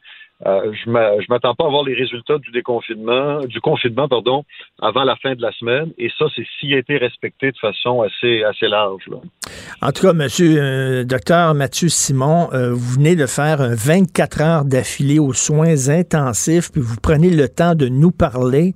Vous êtes vraiment, les gens du milieu de la santé, je le dis vraiment avec toute une grande sincérité, vous êtes vraiment mes héros. vous êtes nos anges gardiens, puis il faut que les gens, si, si vous le pensez, que ce sont des héros, les gens du système de santé, ben aidez-les. Aidez-les en étant des exemples, puis en faisant en sorte que, que, le, système de santé ne pète pas aux frettes. Il me semble que c'est en moins des choses. Il n'y a pas de héros dans cette pandémie-là. C'est tout simplement des citoyens qui font chacun leur devoir. Moi, mon devoir, c'est de faire des soins intensifs. Vous, c'est celui d'informer la population. Et la population, qui a un rôle peut-être moins visible, c'est de faire son possible pour pas attraper la maladie, puis pas la propager plus loin, puis nous ramener vers une vie la plus normale possible. Euh, je vais me faire vacciner là, dans à peu près une heure. Ah oui. Euh, ça va être le cas de toute la population dans les prochaines euh, les prochains mois. il faut qu'on embarque là-dedans. Il faut pas que le monde ait peur de se faire contrôler le cerveau par Bill Gates et puis à faire un guilin barré. Il faut se vacciner. Il faut vaincre cette maladie-là, puis arrêter de s'enfarger dans, toutes les, fleurs du tapis. Merci beaucoup, euh, docteur Mathieu Simon, puis merci euh, à tous les, gens du milieu de la santé qui prennent le temps de parler aux médias et de tirer la sonnette d'alarme et de dire à quel point c'est sérieux. Et euh, moi, ce qui me fait peur, docteur Simon, c'est que les gens disent, ben ça, c'est 2020, la pandémie. Là, c'est le vaccin, on est en 2021, on tourne la page, puis ça, ça va nous donner un faux sentiment de sécurité. Il y a plusieurs faux sentiments de sécurité qui s'en viennent. Le vaccin, le moment où on va déconfiner, les gens vont se dire, ben, c'est pas fait, c'est fini, on est en 2021, on est déconfiné, le vaccin s'en vient, puis on risque effectivement de, d'encore une fois, relâcher la, prudence un peu trop rapidement. Euh, on va y venir, on va y venir, mais à chaque fois qu'on relâche, on recule la libération. Merci, docteur Mathieu Simon, euh, et bonne vaccination. Chef des soins intensifs à l'Institut universitaire de cardiologie et de pneumologie de Québec. Bonne journée, merci, et bonne année. Merci, M. Martineau. Bonne journée. Si c'est vrai qu'on aime autant qu'on déteste, Martineau, c'est sûrement l'animateur le plus aimé au Québec. Vous écoutez Martineau. Cube Radio. Si vous écoutez régulièrement l'émission, vous savez que je ne suis pas croyant, je n'ai pas la foi, mais, mais je crois au miracle. Je crois que lorsque des fois on croit à quelque chose, on souhaite quelque chose, ça peut arriver. La preuve que les miracles existent, Claude Villeneuve, mon ami Claude Villeneuve, a une ligne fixe. Il s'est fait installer une ligne fixe au téléphone. Salut Claude. Salut Richard. Écoute, euh, pour moi, c'est c'est un, retour en arrière. Hein. Je pensais plus jamais avoir de ligne terrestre chez moi, là, mais pour toi, là, Richard, j'ai choisi de, me connecter au monde. C'est vrai que la, ligne fixe, c'est vraiment un, truc qui appartient au passé. Hein? Ben, écoute, c'est euh, pour obtenir, pour trouver, se trouver un téléphone terrestre euh, en temps de confinement, c'est la croix et la bannière. Hein. C'est que c'est vraiment un peu un produit essentiel de nos jours. Je peux dire que j'ai utilisé toutes les ressources market, marketplace. Euh, j'ai fait le tour, tour de mon entourage. On me regardait presque comme un extraterrestre là, parce que c'est vrai que de nos jours, on fonctionne tellement avec nos cellulaires que le bon vieux téléphone branché dans une prise téléphonique dans un mur, là, c'est devenu une rareté. Est-ce que c'est un téléphone à roulette? Ben, écoute, euh, quasiment, là, je te parle en prenant l'espèce de, petit tube là, sur mon oreille, là, puis en parlant dans un cornet. Là. Écoute, le, le, son est parfait.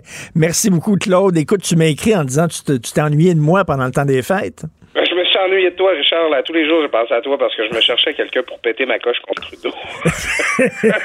J'étais sûr que tu m'accueillerais dans ce désir-là. Alors, et là, là, est-ce que toi, t'en reviens pas, j'imagine, de cette brèche-là? Ça a l'air qu'on s'en est aperçu seulement samedi dernier, alors que cette mesure d'aide-là a été adoptée il y a quatre mois. Oui, ben c'est ça. Là, c'est c'est les collègues de la presse, il faut bien le dire, qui ont sorti ça le samedi. En fait, ça commençait à circuler sur Internet. C'est des cabinets comptables qui, qui parlaient de ça. C'est que, en fait, c'est que si jamais tu es forcé de faire une quarantaine à cause de ton emploi, en fait, parce que tu as été exposé au virus ou parce que tu es à risque, ben le gouvernement a prévu une mesure là, pour t'indemniser, pour pas que tu aies besoin de sortir de chez toi, puis pour que tu reçoives quand même euh, bon, une forme de salaire. L'affaire, c'est pas une mauvaise mesure, là, ça, ça, ça a du bon sens. L'affaire, c'est que la manière que la loi est adoptée, la manière que le programme a été créé. Ça fait en sorte que si tu es allé là, dans le sud là, boire des petits drinks avec des, des, des, parasols dedans là, pendant qu'on est en pandémie, euh, puis qu'en revenant, ben, tu peux pas aller travailler parce qu'il faut que tu fasses ta, ta quatorzaine, ben, le gouvernement il va, il, va t'envoyer un chèque si tu en fais la demande. C'est admissible. Tu vas aller chercher un 1000 dollars, 500 dollars par semaine pour les deux semaines que tu vas être chez toi. Ça n'a aucun bon sens parce que finalement, c'est que tu vas être compensé pour une quarantaine volontairement provoquée. C'est ça la situation. Parce que tu n'as pas suivi les consignes, tu vas être indemnisé. Alors écoute, c'est évident, ça, ça, ça, suscite un tollé. En même temps, en même temps, il y a des gens qui vont dire euh, c'était c'est pas illégal. ah oui, ben c'est ça. L'affaire, par contre, c'est que euh, ce, qui, ce qui serait illégal, c'est puis c'est une question que beaucoup de gens ont posée. Pourquoi on fait pas, on ferme pas les frontières purement et simplement? C'est que on, a des droits au Canada, on, s'en rappelle encore. Puis c'est écrit dans la Constitution qu'on peut pas, on n'est pas un pays communiste, peut pas empêcher un citoyen sortir du pays. Alors, euh, c'est, euh, on aurait pu faire des ententes avec les compagnies aériennes, on aurait pu convenir de certains protocoles pour limiter les déplacements à l'extérieur. On aurait pu faire une priorisation pour permettre des déplacements et pour en restreindre d'autres, mais le gouvernement fédéral n'a rien fait de ça.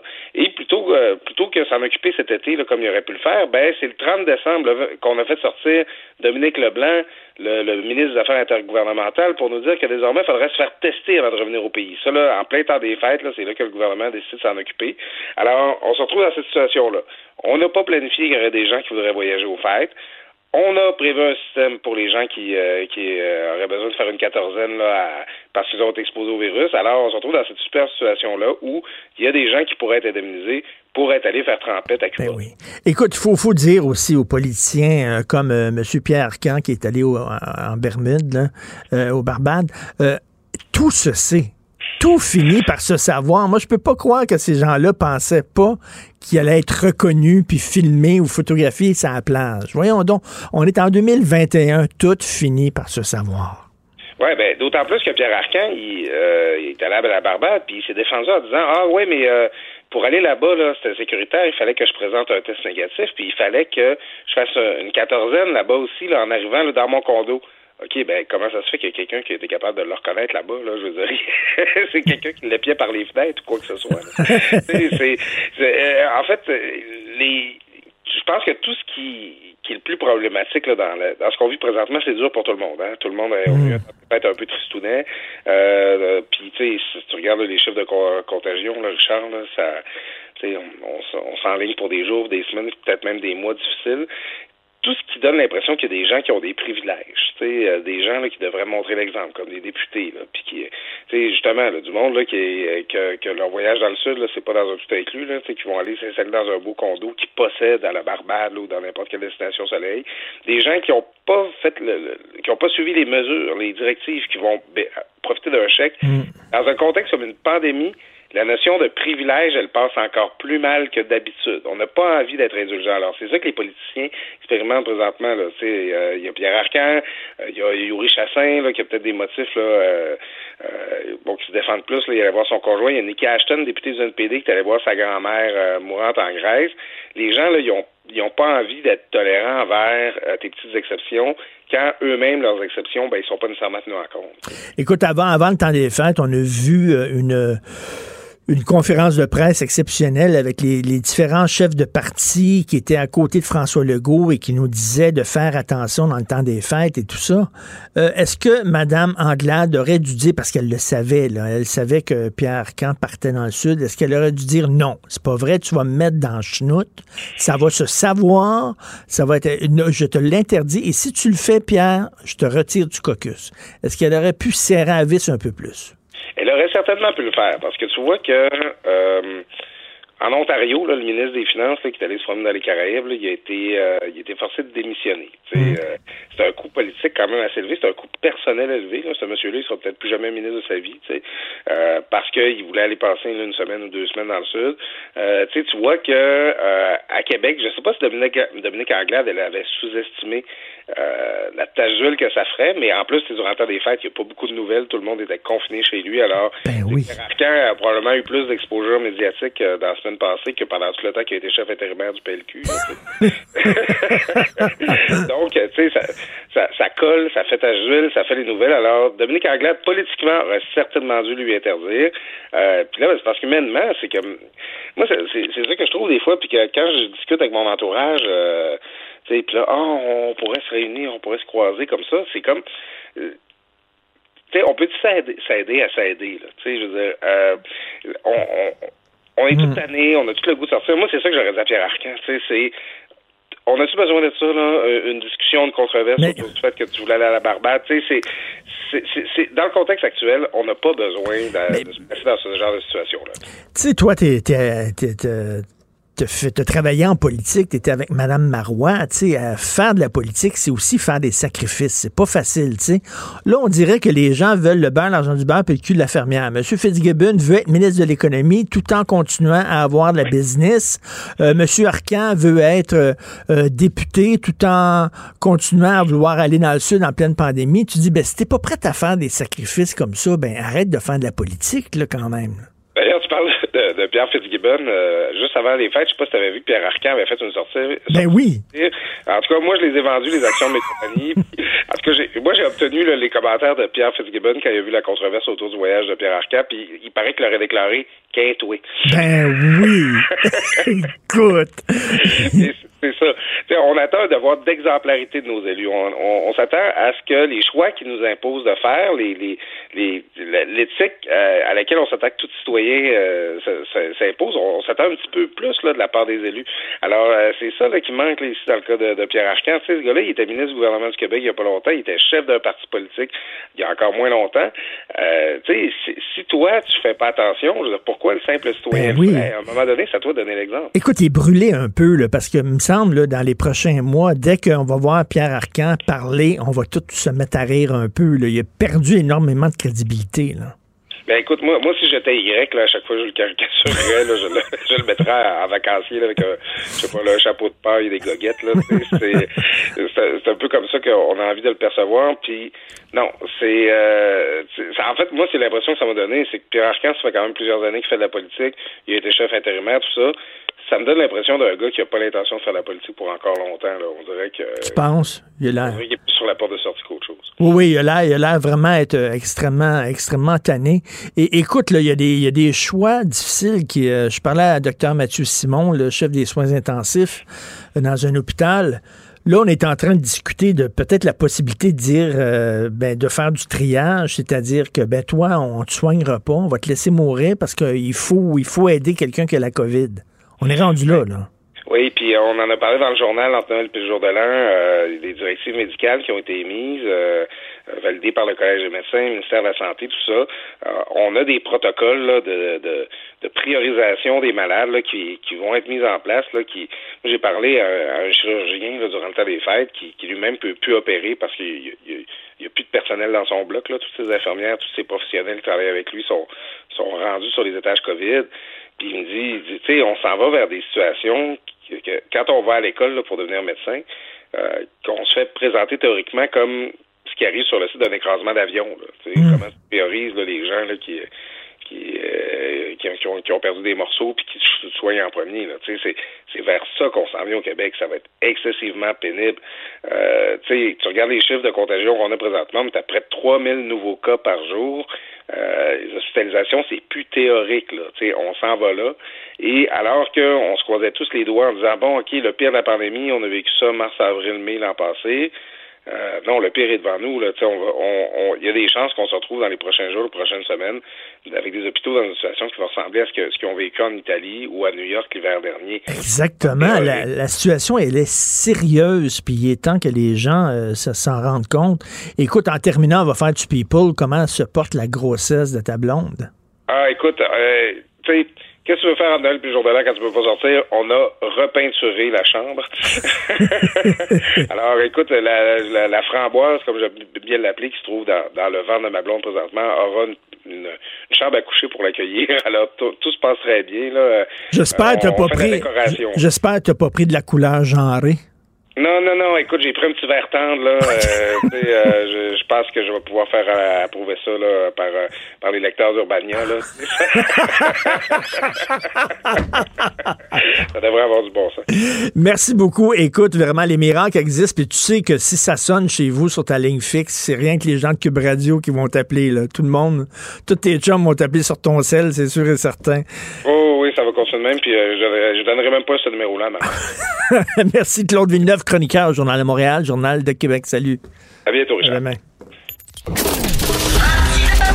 Martino, souvent imité, mais jamais égalé. Vous écoutez Martino, Cube, Radio.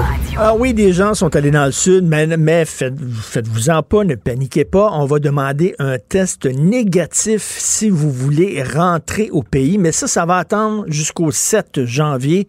Est-ce que c'est trop peu trop tard? Nous allons parler avec M. Meran Ebrahimi, directeur de l'Observatoire de l'aéronautique et de l'aviation civile et professeur à l'École des sciences de la gestion à l'UQAM. Bonjour, M. Ebrahimi. Oui, bonjour. C'est bien ça, le 7 janvier, c'est ça? Exactement. Euh, pourquoi 7 janvier? Pourquoi pas tout de suite? Bah, en fait, je pense que euh, le gouvernement n'avait aucune idée de l'ampleur de ces voyages-là et comme s'il n'avait pas réalisé que les gens vont dans le sud et ils vont revenir et il y a la probabilité d'être contaminés. Donc, quand il y a eu le reportage de donc euh, euh de votre journal, enfin de journaliste de Journal de Montréal et puis plusieurs d'autres euh, reportages dans ce sens-là, donc il y a eu une espèce de tollé autour de cette question-là. Donc, les gens étaient indignés et c'est le 31 décembre que le gouvernement réagit. Alors, si vous c'est le le 31 décembre que vous réagissez, vous ne pouvez pas imposer des mesures pour le premier ou le deux. Il faut laisser quand même quelques jours euh, aux compagnies aériennes, aux, opérateurs d'organiser la, question opérationnelle. Donc, ils leur ont donné une semaine et donc c'est le, le, temps minimum selon le gouvernement qu'il fallait pour s'organiser. Mais est-ce que c'est réaliste, c'est-à-dire que les gens devront se faire tester dans les pays où ils se trouvent actuellement, euh, sauf que c'est pas c'est pas évident de se faire tester, j'imagine, dans certains pays, dans certaines régions? Non, tout à fait.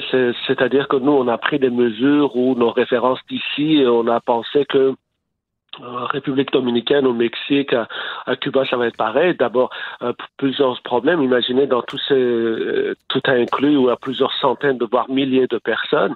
Donc, l'opérateur doit les apaiser en République dominicaine pour aller dans une ville où on peut faire les tests. Parfois, c'est à des dizaines de kilomètres.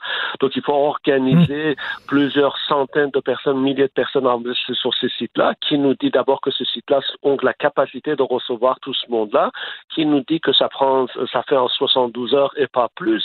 Et surtout, euh, qui nous dit également que ces tests-là sont valables parce que euh, il suffit d'abord, bon, toute la question, donc tout ce que ça prend au niveau des compétences et tout le matériel qu'il faut pour ces tests-là. Deuxièmement, euh, écoutez, on va pas se raconter des histoires. On sait que dans ces pays-là, les, les niveaux des revenus sont très, très, très faibles et Eh oui. parfois un petit 20 dollars, un petit 30 dollars pourrait faire l'affaire et pouvez avoir un, un test euh, Hmm. négatif, en tout cas le résultat que vous voulez. Donc on est on est exposé à toutes ces questions-là. Donc euh, euh, ça va être très très compliqué. Le fait même de déplacer tous ces mondes-là, c'est déjà une espèce de je dirais casse-tête opérationnel très important. Et même euh, pire que ça. Donc si imaginons que vous faites un test et que le test arrive et que vous êtes positif, euh, qu'est-ce qu'on fait dans ce cas-là? On vous empêche de monter à bord? Ben oui. La législation locale dit que euh, vous ne pouvez pas rester sur le sol, sur le territoire en étant étranger. Alors qu'est-ce qu'on fait? Qu'est-ce qui devient ces, ces passagers-là Vous savez, tous ces règlements, ces règlements-là ont été arrivés un peu de façon improvisée. Alors on n'a pas pensé aux conséquences, on n'a pas consulté les compagnies aériennes. On a fait ça rapidement dans l'improvisation. Et ben voilà, un petit peu, vous voyez, on est exposé à une multitude de, de, de problèmes assez graves. Ben oui, mais mettons là, justement un touriste étranger est en République dominicaine, se fait tester, mais comme vous dites, là, il va falloir déplacer des milliers de touristes à des centaines de kilomètres pour se faire tester. Déjà, c'est énorme. Mais bon, il est testé positif. Donc, il doit rester là-bas. Il peut pas arriver au pays. Il reste là-bas à ses frais. Euh, et il reste là-bas combien de temps? Il- il- Alors, D'abord, il faut, c'est pas sûr, on ne sait pas encore aujourd'hui, on n'a pas la confirmation que, par exemple, en République dominicaine, que les autorités locales acceptent que la personne reste, premièrement. Deuxièmement, il peut pas rester, elle peut- la personne ne peut pas rester, la personne ne peut pas partir.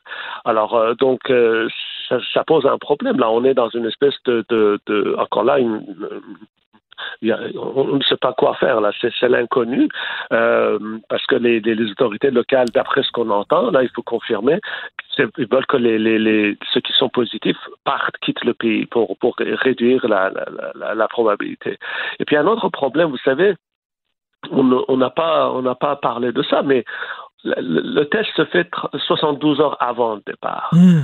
Le problème, c'est que ces gens, ils vont pas s'enfermer dans leur champ pendant les trois jours avant leur départ. Ben non. Ils, vont, ils vont aller au bar. Vous avez vu un petit peu dans le reportage, ben, ils font la fête. Ben oui. Comme si pendant ces trois jours-là, les virus sont en congé et puis qu'il n'y aura pas de possibilité de contamination.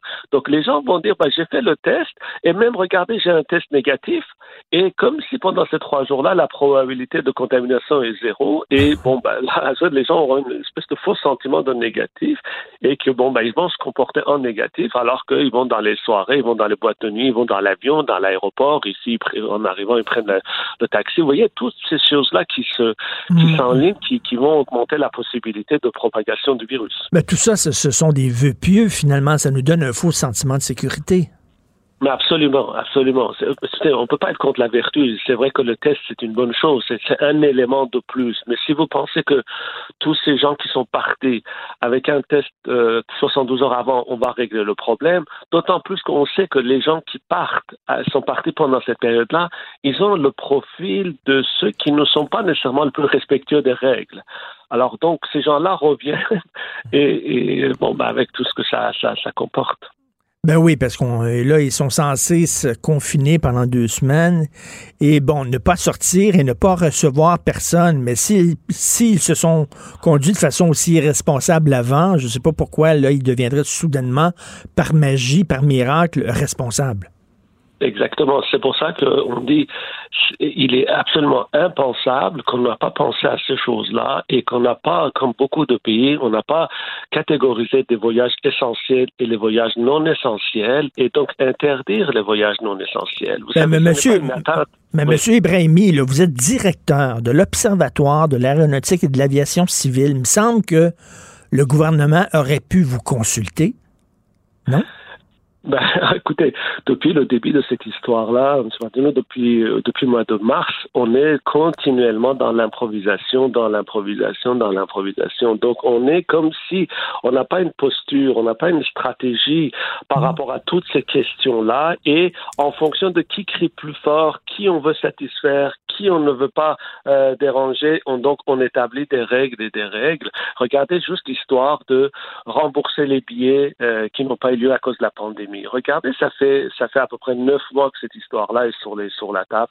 La question n'est pas réglée. De temps en temps, notre ministre intervient en disant on va faire ceci, je vais demander à ceci, mais la question n'est pas réglée. La question de voyage, écoutez, c'est vous n'avez qu'à regarder un petit peu comment ça se fait euh, en, Europe. On, on, fait des sur mesure, on a établi donc des interdictions pour les vols pour les voyages non essentiels. On aurait pu et donc c'est même pas la peine de consulter un expert, c'est le bon sens et, et les experts de santé publique n'arrêtent pas de le dire et de le réclamer.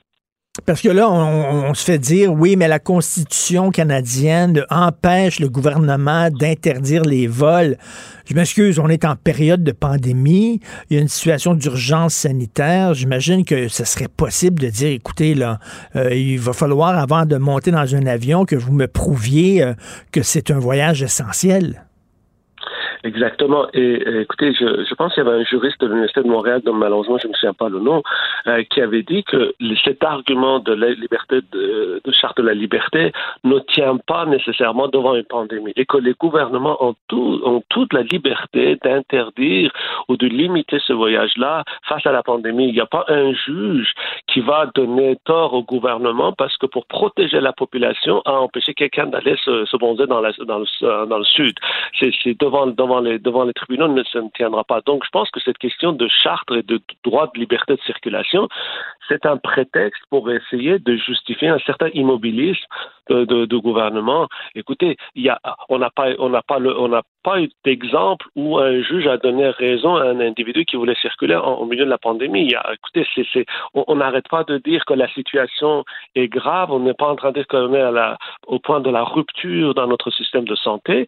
Et à ce moment-là, on n'a pas assez d'arguments devant un juge pour dire, écoutez, on a interdit la, la, les voyages non essentiels pour telle ou telle raison. Parce qu'il y a un autre élément qu'on oublie, c'est que dans ces resorts, euh, dans ces tout inclus dans le sud, il n'y a pas que les Québécois, il y a des Britanniques, il y a des Français, il y a des Italiens, il y a des Chinois. Hmm ça veut dire que ces gens-là sont exposés à une variété de souches de, de, de, virus et qui reviennent.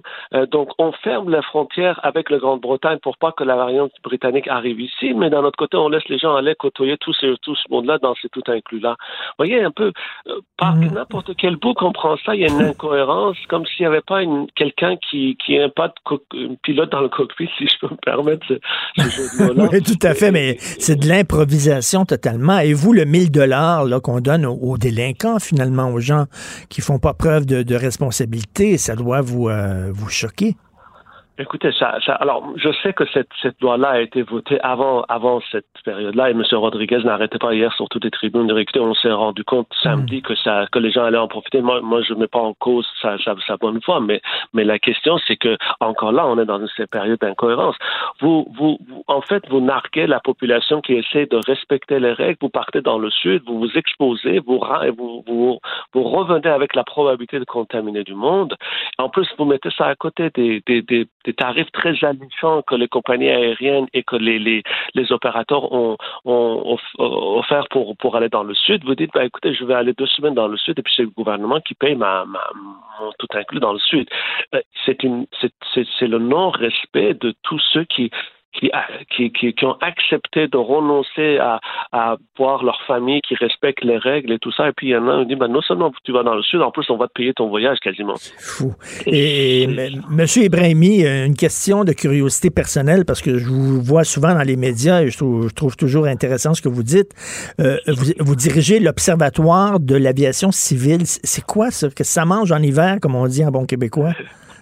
en fait, ce, qu'on essaie de, voir, euh, notre mission, c'est de savoir quel est l'apport euh, donc de l'aviation civile et de l'aéronautique dans notre système économique et quels sont des éléments qui peuvent contribuer à mieux protéger, à mieux faire valoir ce système-là pour qu'il fonctionne à son plein potentiel. Donc, quel est son apport à l'économie, quels sont des éléments pour sa sécurité? Par exemple, on travaille sur la cybersécurité, on travaille sur justement des questions comment l'aviation peut contribuer ou pas à la propagation donc des virus ou des problèmes sanitaires. Donc tout ce qui touche les avions et le transport aérien, ça nous hmm. intéresse. Et, vous savez que l'industrie justement de l'aéronautique, des transporteurs aériens, bon, tire le diable par la queue, bien sûr. Euh, est-ce que c'est une façon de les aider, de ne pas interdire les vols dans le sud? Est-ce que vous pensez que le gouvernement canadien a fait ça pour pouvoir justement aider euh, les Air Canada de ce monde? Écoutez, euh, vous savez, les Chinois ont une belle expression qui dit une fois que la tête est sous l'eau, que ça soit d'une paille ou sans paille, ça ne change rien. Euh, C'est-à-dire que bon, les compagnies aériennes se portent très mal et ce n'est pas avec quelques milliers de, de, de, voyages vers le sud que ça va régler le problème. Euh, ce qui est malheureusement ce qui est en train de se passer, c'est que notre infrastructure de transport aérien est en train de se dégrader de façon très rapidement nos acteurs principaux sont en train de se, se détériorer, nos expertises sont en train de, de, de partir. Pendant ce temps-là, des compagnies, par exemple comme Turkish Airlines, Qatar Airways, euh, Qantas, tout ça, sont en train de, de mettre de l'argent et puis essayer d'aller chercher, gruger des trajets euh, supplémentaires, par exemple, ne serait-ce qu'avec le Canada. Toutes ces compagnies-là ont aujourd'hui plus de trajets qu'avant. Ils savent que leurs avions mais leurs leur gouvernements sont en train de préparer le, le, terrain après pandémie. Donc, regardez, par exemple, Air France qui a touché après 11 milliards de dollars, Lufthansa qui a touché à peu 15 milliards de dollars, les compagnies américaines qui ont touché 50 milliards de dollars, même 57 milliards de dollars. Euh, pour nous, on n'a pas donné un seul sou à nos compagnies aériennes directement. Et donc demain, il va falloir que, même aujourd'hui et demain, il va falloir qu'on aille concurrencer avec ces compagnies-là, alors que plus de 250 000 personnes euh, dans ce, pays donc gagnent leur pain et puis des bons salaires dans l'aviation avec une expertise très élevée. On est parmi les meilleurs. Mais on a complètement abandonné ça, alors que nos concurrents sont en train de, de gaver leurs entreprises de, de, de l'argent et qui sont en bonne position pour le départ. Et nous, comme si on a fermé nos yeux là-dessus. Et ça, c'est une grave erreur parce que c'est la souveraineté dans notre ciel qui en dépend. On ne peut pas vendre notre souveraineté dans notre ciel. C'est un peu comme si on vendait notre armée. Ça n'a pas de sens. Tout à fait, très intéressant. Merci beaucoup, M. Meran Ibrahimi, directeur de l'Observatoire de l'aéronautique et de l'aviation civile. Et bonne année. Merci. Merci à vous. C'est toujours un plaisir. Bonne Merci. journée. Martino, même avec un masque, c'est impossible de le filtrer. Vous écoutez Martino. Cube Radio. Alors, tous les lundis, je parle à l'auteur, journaliste et essayiste Jérôme Blanchet-Gravel. Salut, Jérôme. Écoute, on se parle souvent, on est souvent d'accord, sur plein de points, mais concernant les consignes sanitaires, on voit pas les choses du même œil, toi et moi. On n'est pas sur la même longueur d'onde. Moi, je trouve que la situation est sérieuse. faut vraiment respecter les consignes sanitaires du gouvernement. Je suis un bon élève. Toi, tu dis, hum, on, on a trop serré à la vis. faut se laquer un peu. Ben, je trouve qu'on manque d'équilibre dans tout ça. Euh, bien franchement, euh, j'ai jamais dit qu'il fallait lever toutes les mesures sanitaires. Euh, par contre, euh, sur la question des restaurants, sur la question des gyms, je trouve qu'on néglige beaucoup la question de la santé mentale. Euh, je trouve, je me méfie aussi de de l'impact de tout ça sur la socialité, euh, dans, le sens où je trouve que le lien social est moins là. On, est de plus en plus dans les sociétés individualistes. Finalement, on pense qu'on fait des efforts très collectifs. C'est vrai dans un sens. Euh, mais j'ai plutôt l'impression d'assister à, des batailles euh, d'égocentrisme. Euh, c'est- C'est-à-dire d'un côté comme de l'autre, je trouve que c'est la peur qui domine. Et euh, autant on peut dire que les voyageurs qui sont partis dans le sud sont des gens qui ont pensé à eux. Je pense que c'est vrai d'une partie d'entre eux. En même temps, je me méfie de la chasse aux sorcières. Mais si c'est vrai qu'il y a des gens qui sont pas qui ont pensé juste à eux en allant dans le sud, il y a aussi des gens qui pensent juste à leur cas spécifique euh, et leur leur place très hypothétique dans le système de santé au cas où il y aurait des complications. Euh, donc, je trouve que c'est très la peur est transversale et euh, la logique des droits individuels aussi est transversale. Ben donc, toi, t'es pas prêt à lancer la, les- la roche aux gens qui ont sacré le camp dans le Sud? Ben écoute, euh, on se découvre toujours des, euh, des, des nouvelles manières d'aborder les choses, je peux dire ça, euh, parce que c'est sûr que je veux dire, j'ai jamais été un grand défenseur, moi, des, des tout compris, euh, même si, bon, euh, c'est quand même une partie importante euh, de l'économie des pays du Sud, puis ils vont souffrir d'ailleurs si les gens se rendent plus là, ça va créer d'autres problèmes, pas pour nous, mais pour les pays du Sud, parce que moins de Québécois qui se rendent dans le Sud, euh, c'est moins de familles au Mexique, en République dominicaine, à Cuba, qui mangent la fin de semaine, euh, qui mangent la... Donc, c'est, c'est, il, y a, du- il y a un effet papillon, il y a tout un effet d'engrenage, et les conséquences de, de- de cette crise sanitaire-là sont... euh, les, conséquences sont partout, c'est complexe. Euh, mais je trouve que je me méfie de l'érosion euh, de certains droits. Je me découvre aussi peut-être un côté que tu dirais un peu libertarien.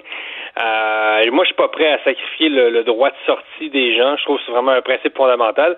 Et je pense qu'il y a des gens qui euh, confiance aussi aux gens. Moi, par exemple, Richard, quand je suis revenu du Mexique en avril, début avril dernier, quand j'ai été rapatrié, j'ai respecté parfaitement euh, la quarantaine 14 jours, vraiment euh, strictement. Là, j'ai pas dérogé d'un pouce. Et pourtant, je suis un méchant critique des mesures sanitaires ou de certains excès, pas toutes les mesures, comme je dis. Donc, il y a des gens, je pense, qui sont capables de faire preuve de jugement au travers. Si moi, qui est un méchant rebelle, euh, je peux faire ma quarantaine 14 jours, pourquoi les autres la feraient pas?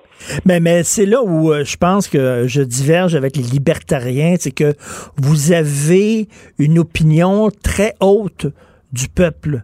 Et moi, pas tant que ça. Je trouve que si tu n'obliges pas les gens à se confiner, ils le feront pas. Je trouve que les gens sont en général assez tapons. ben, écoute, euh, je veux dire, c'est sûr que le, public aussi des voyageurs du Sud, euh, c'est pas c'est pas tous des prix Nobel qui se ramassent dans des sous-compris. Puis tu sais, euh, je veux dire, je me suis déjà amusé, amusé de ça dans, dans certains textes. Il y a des gens là-dedans qui font même pas la différence entre euh, la République dominicaine, le Cuba et le Mexique. Là, chez nous, il y a, il y a une farce, il y en a une, célèbre anecdote. ma mère est allée se faire vacciner avant d'aller dans voyage dans le sud et finalement l'infirmière lui raconte qu'il y a quelqu'un avant elle qui passe et le monsieur, euh, le monsieur dit qu'il s'en va à Cuba. L'infirmière lui demande Mais vous allez où à Cuba, monsieur? Il dit À Cuba au Mexique. c'est vrai qu'il y en a des comme ça, là. Donc, c'est sûr que c'est pas moi, Jérôme Blanchet-Gravel, qui connaît le véritable Mexique, on s'entend, là, qui va dire que, bon, euh, tous les voyageurs partis dans le Sud sont des prix Nobel de littérature. C'est pas moi qui va vous dire ça. Ceci dit, je trouve qu'il y a une petite dérive et que ben c'est ça, euh, ça fait un peu, on cherche un peu des boucs émissaires euh, euh à l'effondrement potentiel du système de santé et que euh, parce que c'est ça, on, a vu que les cas étaient ont battu des records, on a battu des records de contamination de, de cas de, de COVID avant même le début des vacances. Et donc c'est très hypothétique. Est-ce que ça a été testé euh, à quel point on sait que ça va être les voyageurs qui vont euh, finalement empirer les choses. Bon, il y a des experts qui disent que oui, d'autres disent que non aussi, euh, parce que finalement le virus est, mondial, c'est le même qui est un peu partout. Et, aussi, ben, je pense qu'il faut dire, il y a des, hôtels aussi où les mesures sont respectées, plus qu'on peut penser. Mais, mais écoute, tu, vois quand même tes journalistes, tu, tu, lis les journaux, tu, vois ce qui circule dans les médias, puis ben, tu sais, les les, gens qui travaillent dans le milieu de la santé le disent. Là, il y a des chirurgies qui sont reportées, c'est pas hypothétique, c'est vrai. Là, parce que mhm. certaines personnes ont été responsables, ont pogné la COVID. Il y a quelqu'un qui a un cancer, qui doit se faire enlever une tumeur, puis qui peut pas avoir son opération parce qu'on est là à soigner des tapons. En même temps, c'est vrai, là. Le système est en train de péter aux frettes, là en même temps, la, la proportion. Puis, puis il y aura toujours aussi euh, des délinquants. Là, euh, on espère en avoir moins, mais je veux dire, le, crime zéro n'existe pas, là, dans le sens où il y a toujours des gens qui vont euh, euh, qui vont prendre le volant en état d'ébriété. C'est toujours très déplorable, mais ça va être impossible non plus d'en arriver à une société où 100% des gens vont respecter 100% euh, des consignes sanitaires. Je pense qu'on est comme à côté, dans le sens où ça serait difficile d'en faire plus. Non, mais le, le, risque zéro n'existe pas, mais on peut quand même essayer de le diminuer ou de tendre vers le moins de risques possible. Oui, oui. Mais justement, là, je trouve qu'on est à côté. Là. Quand, quand, quand tu dis que ta blonde peut à peine aller s'acheter un rouge à lèvres à, la pharmacie, euh, je veux dire, c'est quoi, qu'est-ce qu'on peut faire de plus en ce moment? Euh, après ça, oui, euh, euh, peut-être c'est ça justement contraindre les voyageurs à respecter davantage les consignes. Mais moi, c'est ça, j'appelle à, je pense qu'on peut faire confiance quand même à une majorité de, de personnes, même si, comme je te dis, c'est peut-être pas le public le plus averti. Euh, mais encore là, euh, est-ce que les gens respectent les consignes davantage, même au Québec même? Euh, tu sais, à quel point on, les gens nous font plein de choses en cachette. Hein, donc, on ne sait pas exactement. Est-ce que ça va être les, est-ce que c'est les parties des fêtes ou c'est les gens qui reviennent du Sud? Il manque quand même de données scientifiques. C'est un grand, grand casse-tête à assembler. On c'est, vrai qu'il y a des mesures arbitraires. Je suis allé dans un, dans un, un multimag, là, où tu peux acheter des magazines. C'était ouvert parce qu'on juge que c'est un commerce essentiel.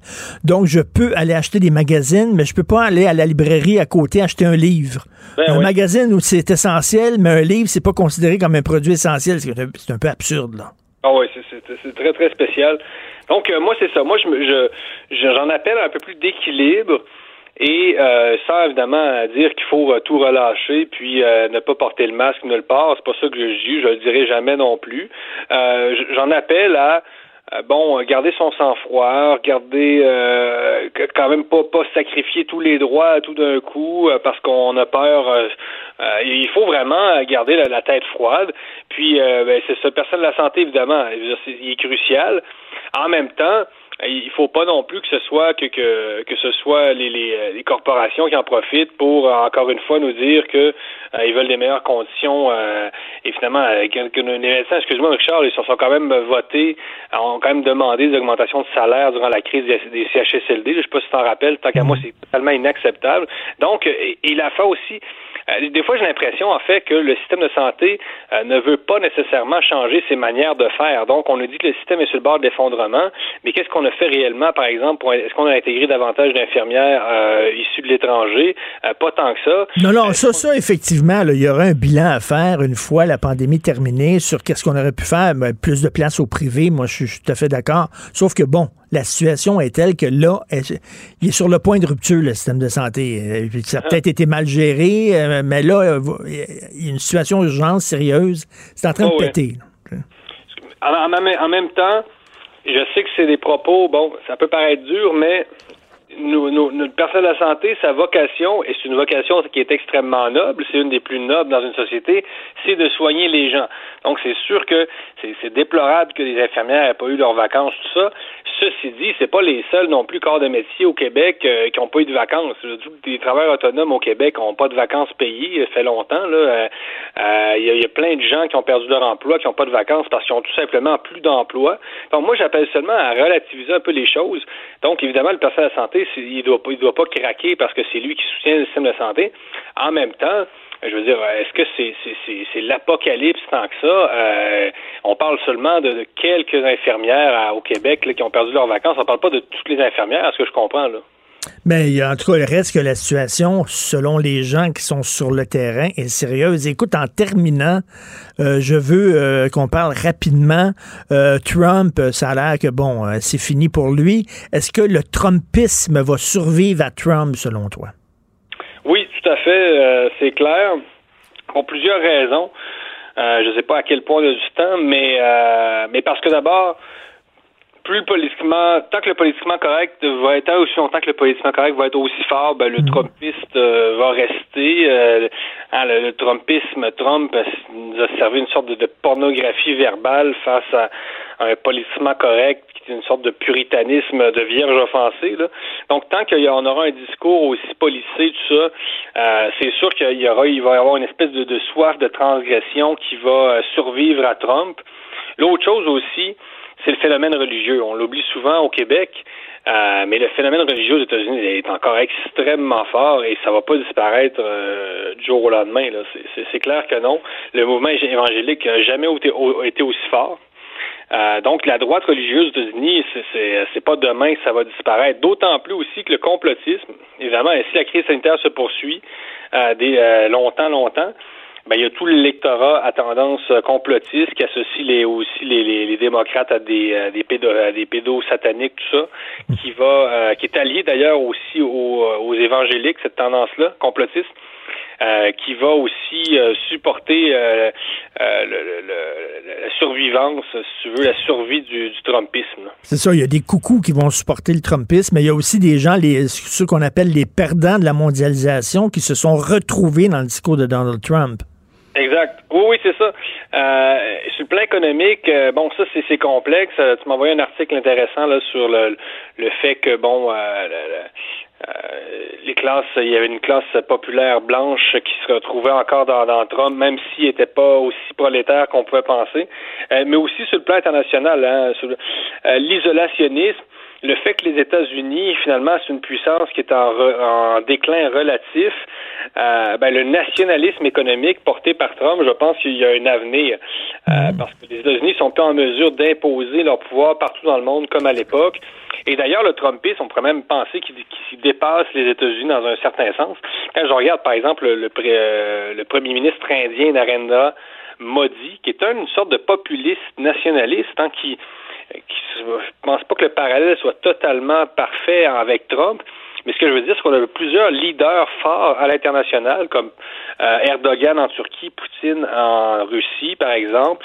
Donc, Modi, ce sont tous des leaders Mhm. nationalistes, populaires, euh, plus, certains plus populistes, d'autres plus populaires, euh, mais qui euh, finalement euh, incarnent bien cet, cet équilibre des puissances et qui euh, donc l'impérialisme américain, le néolibéralisme américain euh, c'est- s'effrite un peu et je suis pas sûr que les démocrates euh, vont être en mesure de, de continuer cette espèce de messianisme américain là, euh, euh, notamment via l'armée partout dans le monde. C'est la meilleure chose qui pourrait arriver au Trumpisme, c'est qu'il se trouve un leader qui est plus intelligent que Donald Trump. Je pense que le, le- le Trumpisme sans Trump est peut-être même une bonne nouvelle. Merci. Oui, tout à fait. Merci Jérôme Blanchet-Gravel. Bonne semaine. Merci, bonne Merci, année à tous. Martineau, il n'y a pas le temps pour la controverse. Il a jamais coulé l'eau sous les ponts. C'est lui qui la verse. Vous écoutez Martineau. Cube, Cube Radio. Le, le commentaire de Mathieu Boccoté, dépensé pas comme les autres. Alors, chaque fois que je parlais à Mathieu, j'avais toujours l'impression d'avoir devant moi un intellectuel de haut calibre quand même. Eh bien non, eh bien non, je suis très déçu. J'apprends que Mathieu n'est qu'un pauvre sophiste qui fait preuve de faiblesse dialectique. C'est ce que j'ai lu dans la presse. Alors, Mathieu, Alors, non, je, je- cite exactement, ça nous vient de, de Jocelyn Maclure, qui manifestement euh, a une euh, n'a pas une petite opinion de lui-même, professeur à l'université Laval, euh, qui dit que hum, des gens comme moi, comme Facal, d'autres, manquons de puissance dialectique. Et ça, c'est comme, je crois, je, je, je prends que c'est le nouvel argument chez les intellos, c'est-à-dire ma plus ma puissance dialectique est plus grosse que la tienne. OK, je, je, je comprends. Mais ce qui est assez amusant, c'est, euh, tu sais, j'ai bon mon, mon dernier livre, c'était sur l'empire du politiquement correct, et je m'intéressais dans ce livre-là aux différentes stratégies pour disqualifier un interlocuteur à l'avance, c'est-à-dire comment ne pas avoir à débattre avec lui, comment ne pas avoir à répondre à ses arguments parce que on en construit une image qui le repousse des catégories du débat. Longtemps, la bonne méthode pour ça, c'était simplement de coller une étiquette infamante, c'est-à-dire fasciste, extrême droite, euh, aux populistes, on les connaît. Et là, une nouvelle méthode utilisée, et Maclure, il faut bien le dire, en est plutôt familier, consiste à expliquer à l'avance que la personne devant lui, l'interlocuteur devant lui, n'est pas digne d'être en débat, n'est pas digne de, de, de, voir qu'on réponde à ses arguments. Donc, ça consiste à dire finalement, ta puissance dialectique n'est pas assez élevée pour que je réponde à tes arguments. Ensuite, si on lui demande, mais avez-vous des preuves, d'exemples qui viendraient fonder votre critique sur l'absence de puissance dialectique? C'est pas nécessaire puisqu'on a décrété à l'avance l'absence de puissance dialectique. Ce qui est assez amusant dans le cas de Maclure, par ailleurs, je me permets de le dire, c'est que au fil des années, j'ai consacré un nombre significatif d'articles dits académiques, des chapitres de livres, à la critique de, appelons ça, la, la, la saison Bouchard-Taylor dans l'histoire de la pensée politique québécoise, hein, à laquelle il était très, très intimement associé. J'ai critiqué euh, dans le détail, à force de moult citations, en, étudiant les textes finement, dans des revues. J'ai fait tout ça de- très souvent, pendant des années, je le fais encore euh, dans d'autres euh, domaines. Eh bien, euh, il n'a jamais cru nécessaire de répondre. Une fois, il a cru répondre à un de mes articles très, très brièvement, mais jamais il a répondu à tous les arguments que j'ai avancés. Euh, ce qui se permet de dire, en dernière instance, c'est oui, mais vous n'êtes pas, vous n'avez pas la puissance dialectique, donc on répond pas. Et euh, c'est assez amusant. Et sur le même projet, je, donne un autre exemple. Il y a aussi Gérard Bouchard qui a fait ça, on en avait parlé il y a quelques semaines, en expliquant au micro, cette fois, euh, du, euh, du commissariat des affaires culturelles de Radio-Canada, c'est-à-dire à l'émission Plus on est de fou, plus on lit, euh, que euh, dans mon cas, eh bien, on ne pouvait pas être en débat avec moi parce que... tata- Et là, il déformait ma pensée terriblement. Bouchard n'a jamais répondu à un seul des arguments que j'ai avancés sur lui, alors que j'ai écrit des dizaines, sinon des centaines de pages sur Gérard Bouchard dans ma vie, où j'ai analysé, détricoté sa pensée. Donc c'est amusant cette nouvelle méthode qui consiste à dire devant le contradicteur, vous ne méritez pas que je m'intéresse à ce que vous dites, vous manquez de puissance et surtout, si tu ne penses pas comme moi, tu es nécessairement un faible d'esprit. Et je te connais, Mathieu, et je suis convaincu qu'il y a des gens euh, avec qui tu es en désaccord, mais dont tu reconnais l'intelligence et la culture. Oui, mais bien sûr, mais ça, il n'y a pas de doute là-dessus. Mais ça, ça va même de soi, je dirais. C'est même la condition même du débat intellectuel. Et surtout, et ce qui est paradoxal, c'est que McClure nous dit dans ce texte, euh, mais vraiment, c'était, c'est terrible, c'est, un texte clérical. C'est quelqu'un qui dit Vous n'êtes pas digne qu'on vous réponde, a dit-il assez fidèle dans la chapelle? Euh, et là, ce qui est assez amusant, c'est qu'il nous dit que c'est un texte où il, invite à prendre au sérieux l'argument des autres. C'est amusant comme tout, c'est-à-dire, il dit, il faut prendre au sérieux l'argument des autres, il faut prendre au sérieux ce qu'ils disent, aller vers la meilleure part de ce qu'ils nous affirment, et puis, qu'est-ce qu'il fait? Eh bien, l'exact Ben contraire oui. de ce pourquoi il plaide. C'en est, est amusant. Mais, mais c'est pas surprenant, parce qu'il faut voir qu'une bonne partie du travail de cette euh, mouvance consiste toujours à resserrer ce que j'appelle les critères de la respectabilité, hein, ce qui permet de resserrer les critères de euh, permettant de fixer un interlocuteur légitime aujourd'hui. Donc, c'était un texte qui, encore une fois, m'a fait bien franchement quand je Ben oui. je suis parti à rire.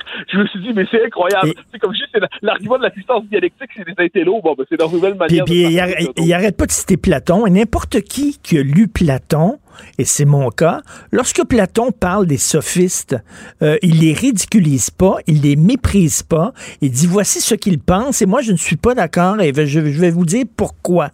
Et donc, euh, il ne fait donc il, il arrête pas de citer Platon et tout ce qu'il fait c'est anti-Platon. Ce qui est assez amusant par ailleurs dans tout cela, c'est qu'on est devant une, euh, une pensée autoréférentielle, en fait. C'est-à-dire, c'est un système mental où on ne reconnaît comme interlocuteur que ceux qui participent à la même vérité révélée. Hein, on est dans l'entre-soi de l'argument euh, de l'argument éclairé, de l'argument révélé. Et, et quand on est devant un véritable adversaire, c'est-à-dire quelqu'un qui pense pas comme nous, euh, alors là, qu'est-ce qu'on fait? Eh bien, tout, une forme de système d'autodéfense de, de la nomenclature intellectuelle, hein, de l'intelligentsia diversitaire. Le système de défense, ça consiste à dire, euh, oh là là, euh, on va l'expulser du champ de la pensée. Et ce qui est encore plus drôle là-dedans, c'est que c'est véritablement, ces, ces gens-là se portent l'étendard dans leur esprit de la finesse analytique, de la tolérance revendiquée. Alors, il faut pas s'en faire parce que, franchement, quand on voit ça, j'ai l'impression, quant à moi, de voir vraiment, c'est une parole d'autorité asséchée euh, d'un- d'un d'un pouvoir arrogant. Mais je regarde ça, puis ce qu'on doit faire, en fait, c'est simplement continuer ce qu'on doit faire, ce que l'on fait, c'est-à-dire analyser ce qu'ils disent, les critiquer finement, d'analyser ce qu'ils disent sérieusement, et par ailleurs d'analyser leur méthode et leur stratégie. Et ça, c'est important de voir qu'ils nous disent ce qu'ils disent très bien, mais que font-ils en nous disant? Qu'est-ce qu'ils cherchent à faire? Et là, si on, fait une histoire de la période Bouchard-Taylor jusqu'à aujourd'hui, moi, ça m'avait beaucoup intéressé pendant Bouchard-Taylor, beaucoup d'intellectuels de cette mouvance-là nous disaient, c'est très inquiétant ce qui arrive, il y a des paroles qu'on n'entendait pas jusqu'à tout récemment qu'on entend désormais. Et là, ils nous disaient qu'ils appelaient ça la montée de la levée de l'intolérance, hein, la, la libération de la parole intolérante. Ils prenaient la peine de nommer intolérance toute critique du multiculturalisme en lui-même. Donc, c'est pas d'hier, puis il y a toujours cette tentative de repousser. Ce qu'il faut avoir, ce qu'il faut ensuite voir, c'est quelles sont les étiquettes qui sont collées aux méchants du moment pour ne pas avoir à répondre à ce qu'il dit. Mais c'est pas surprenant. Moi, je reviens toujours à ça. C'est un exemple qui me frappe, moi. C'est dans l'histoire de l'anticommunisme. Dans l'histoire de l'anticommunisme en Occident, il fallait d'abord avoir été communiste pour avoir le droit de ne plus l'être. Il fallait d'abord être à l'intérieur du dogme pour avoir le droit ensuite de le critiquer dans ses nuances. Pascal Bruckner lui-même le raconte quand il parle de sa jeunesse, là où il disait qu'il fallait d'abord être de gauche pour avoir le droit d'être vu comme un, un interlocuteur sérieux. Et c'est quand on était de gauche, alors là, on faisait partie du débat. Mais quand on n'en était pas de ce, de ce camp, eh bien, on n'était même pas digne qu'on réponde à nos arguments. C'est pas très grave, c'est une méthode du petit milieu intellectuel, un petit milieu autoréférentiel qui se désole de pas exercer une forme de fonction cléricale sur la population, qu'on se contente d'en sourire et même de rire un bon. Écoute, en lisant ce texte extrêmement prétentieux, j'avais seulement en tête la fameuse phrase de Woody Allen les intellectuels, c'est comme la mafia, ça se tue entre eux autres. C'est, c'est- Oui, oui, très bien vu. Et ensuite, c'est amusant. En dernier instant, c'est très, très bien vu. C'est un petit milieu. Ensuite, euh, moi, de, les, les œuvres complètes de Justin McClure, l'avantage, c'est qu'on peut les traverser très rapidement. Hein? Il y a, c'est bon, donné, il, il peut pas faire d'autres choses, mais euh, donc, il y a son livre ici identitaire, euh, qui est un livre de jeunesse. Il y a son livre euh, avec Charles Taylor, euh, qui est un petit livre chez Boréal sur la nation de la, laïcité. Il y a des articles académiques ici et là. On a, il, a, il a tenu la plume pour Bouchard Taylor, mais on attend toujours, on attend toujours l'œuvre déterminante de M. McClure qui lui permettrait de s'instituer ainsi comme professeur et qui donne les, bons points, les mauvais points. Il doit être occupé à travailler sur son gros livre, sur son gros travail. Ça viendra. Il va nous faire une belle preuve de puissance dialectique bientôt. Mais pour l'instant, on a l'impression de se dire, voilà un homme avec une, disons, une œuvre qui est une promesse pour l'instant, mais la promesse tarde à se réaliser. C'est pas grave non plus. C'est bien de dire, mais, moi j'ai une grosse puissance dialectique, j'ai une grosse puissance dialectique, mais, mais quand vient le temps de la montrer, on attend. Et elle viendra probablement. Écoute, en, terminant rapidement, tu étais euh, pessimiste pour l'année 2021? Oui, ben en fait, ce qui est assez fascinant et triste en ce moment, c'est qu'on comprend qu'il n'y a pas eu de repos véritablement pendant la période des fêtes. Il y a eu davantage une angoisse euh, sous le signe de la solitude qu'un repos, qu'une espèce de bon, on traverse le dernier droit, les chiffres qui augmentent sans arrêt, les fameux cas qui augmentent sans arrêt, le sentiment que le système de, euh, santé pourrait briser à n'importe quel moment, euh, la, vaccination qui va pas aussi rapidement qu'on le souhaiterait. On comprend que quelque part en 2021, il y aura un moment de libération, mais on a bien l'impression qu'il va falloir traverser encore plusieurs mois et tous les horizons de libération partielle, de déconfinement de ci, de déconfinement de ça, on comprend que ce ne sera pas demain, ni après-demain, ni après-après-demain. On en pour un bon moment encore, je crois, à devoir traverser sous le signe de on endure, on traverse, on survit, puis viendra le vaccin quelque part plus tard la deuxième moitié de l'année. Mathieu, penses-tu qu'on va pouvoir voyager cet été? Au Québec, assurément. Non, mais à l'extérieur je, je, je, je, je l'espère, mais je, j'y crois à moitié, mais je l'espère. Mais je pense que d'une manière ou d'autre, il va falloir, ça je le crois depuis le début, s'adapter à on vit en pandémie et la société ne doit pas s'arrêter et s'effondrer pour autant. Donc ça, ça veut dire qu'il faut être capable d'assurer des mesures des restaurants, aux musées, aux avions. Il faudrait être théoriquement capable d'assurer de la sécurité sanitaire, mais je devine que sous le nom de la sécurité sanitaire, pour la prochaine année, ça va être encore très compliqué. Ensuite, ça va le, temps, la, vie reprendra, mais j'ai pas l'impression que c'est par ça qu'on va recommencer. Bon, ben un jour, on ira, on ira souper au Leméac. Tiens, merci Mathieu Bocoté. On se reparle demain. Salut. Martino, souvent imité, mais jamais égalé. Vous écoutez Martino, Cube, Radio. Tous les jours, mon fils de 12 ans me demande Papa, papa, est-ce que je retourne à l'école le 11 janvier? Qu'est-ce que dit François Legault aujourd'hui? Qu'est-ce que dit François Legault aujourd'hui? Parce que c'est la grosse question. Pensez-vous vraiment que les enfants vont retourner à l'école le 11 janvier? J'en parle avec Olivier Drouin, c'est une de mes idoles de 2020, Monsieur Olivier Drouin. C'est un père de famille qui a décidé de faire ce que le gouvernement n'a pas fait de faire un, de répertorier les cas de COVID dans les écoles du Québec, puis il a fait un site internet que tout le monde maintenant va consulter, euh, covidécolequebec.org, où on sait ce qui se passe dans les écoles du Québec parce que c'est un simple citoyen, mais il a fait ce que le gouvernement n'est pas capable de faire. Bonjour, Monsieur Olivier Drouin. Bon matin. Bon matin, et euh, on va-tu revenir là, le 11 janvier? Est-ce que les... j'aimerais que vous répondiez à mon fils, va-tu avoir de l'école le 11 janvier selon vous? Ben, si c'était moi qui prenais la décision, je dirais non, mais est-ce que quoi, quoi lui répondre? Tous les indicateurs sont rouges. C'est rouge partout. Le nombre de cas, les hospitalisations, tout ça. C'est que est-ce que le, premier ministre et M. Roberge vont revenir sur leur parole de dire qu'ils veulent ouvrir le 11? Ma prédiction, probablement qu'on va recommencer le 11 au primaire, étant donné qu'ils n'ont pas donné assez d'équipements informatiques euh, aux écoles primaires pour faire l'école à distance, et peut-être que le secondaire pourrait être retardé ma préférence, ce serait que rien de tout ça arrive et qu'on prenne une, pause un peu plus prolongée pour mettre en place des, mesures pour rendre nos écoles plus sécuritaires. Mais en même temps, vous, vous entendez les, psychiatres, les pédiatres, les gens comme Jean-François Chicoine, puis ça n'a pas de bon sens qu'on laisse les enfants à maison, ils ont besoin de socialiser, ils ont besoin de retourner à l'école. C'est bien beau euh, la COVID, mais il y a aussi la santé mentale. Vous en pensez quoi de ça?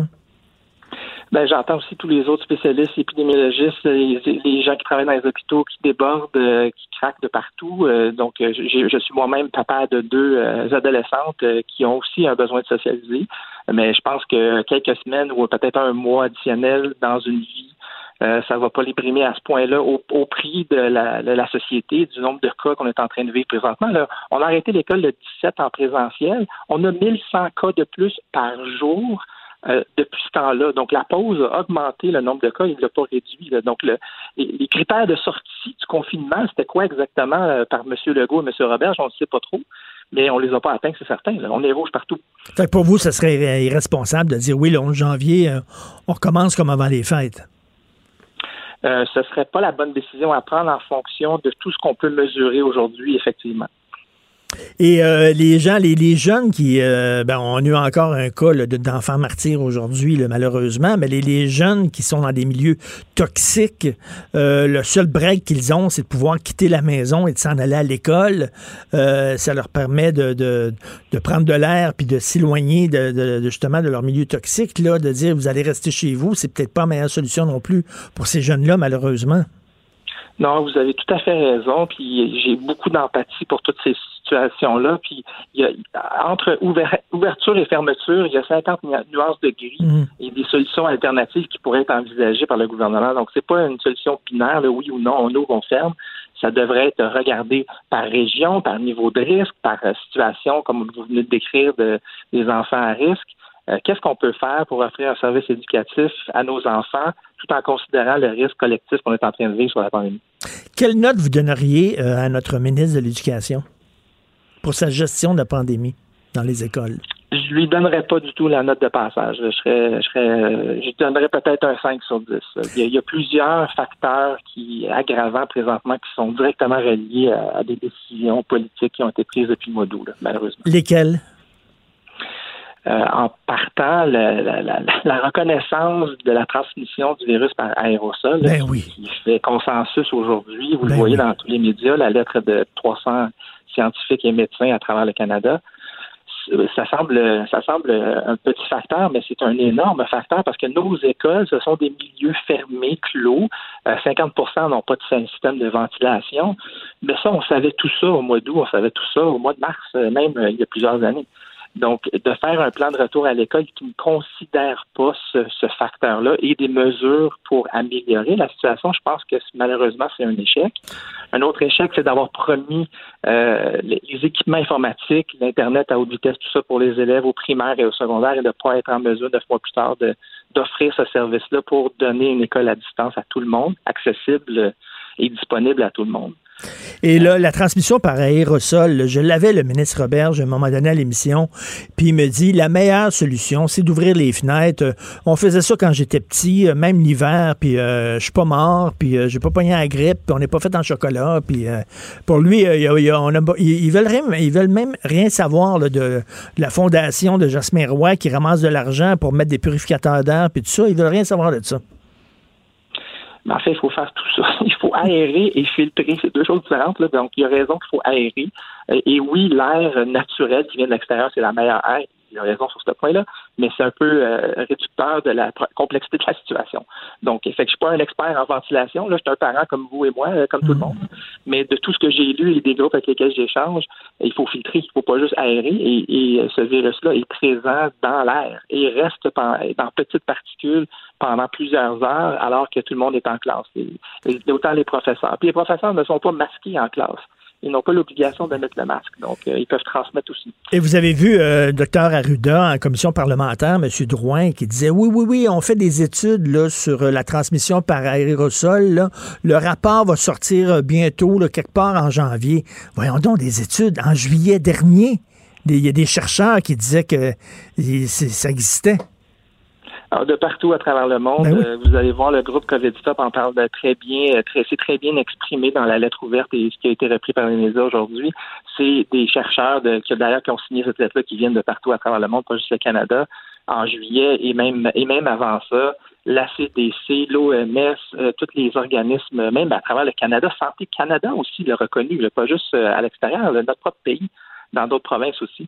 Donc, je, je ne comprends pas un peu cette position de puis du bout des lèvres, je pense que j'ai entendu M. Arruda ou M. Massé dire en commission parlementaire, ben, oui, oui, ça existe les aérosols, mais c'est pas important ou c'est pas un facteur prédominant, alors qu'on entend l'inverse de la communauté scientifique euh, mondiale en ce moment. Il me semble quand on a pris la décision de renvoyer les enfants à l'école, la moindre des choses, c'était de, voir, là, de, voir de très près, d'observer de très près les cas de COVID.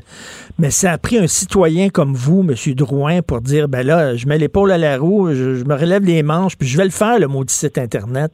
Puis on va pouvoir suivre l'évolution des cas dans les écoles. Incroyable quand même que ça a pris un citoyen ordinaire que le gouvernement n'a pas fait ça.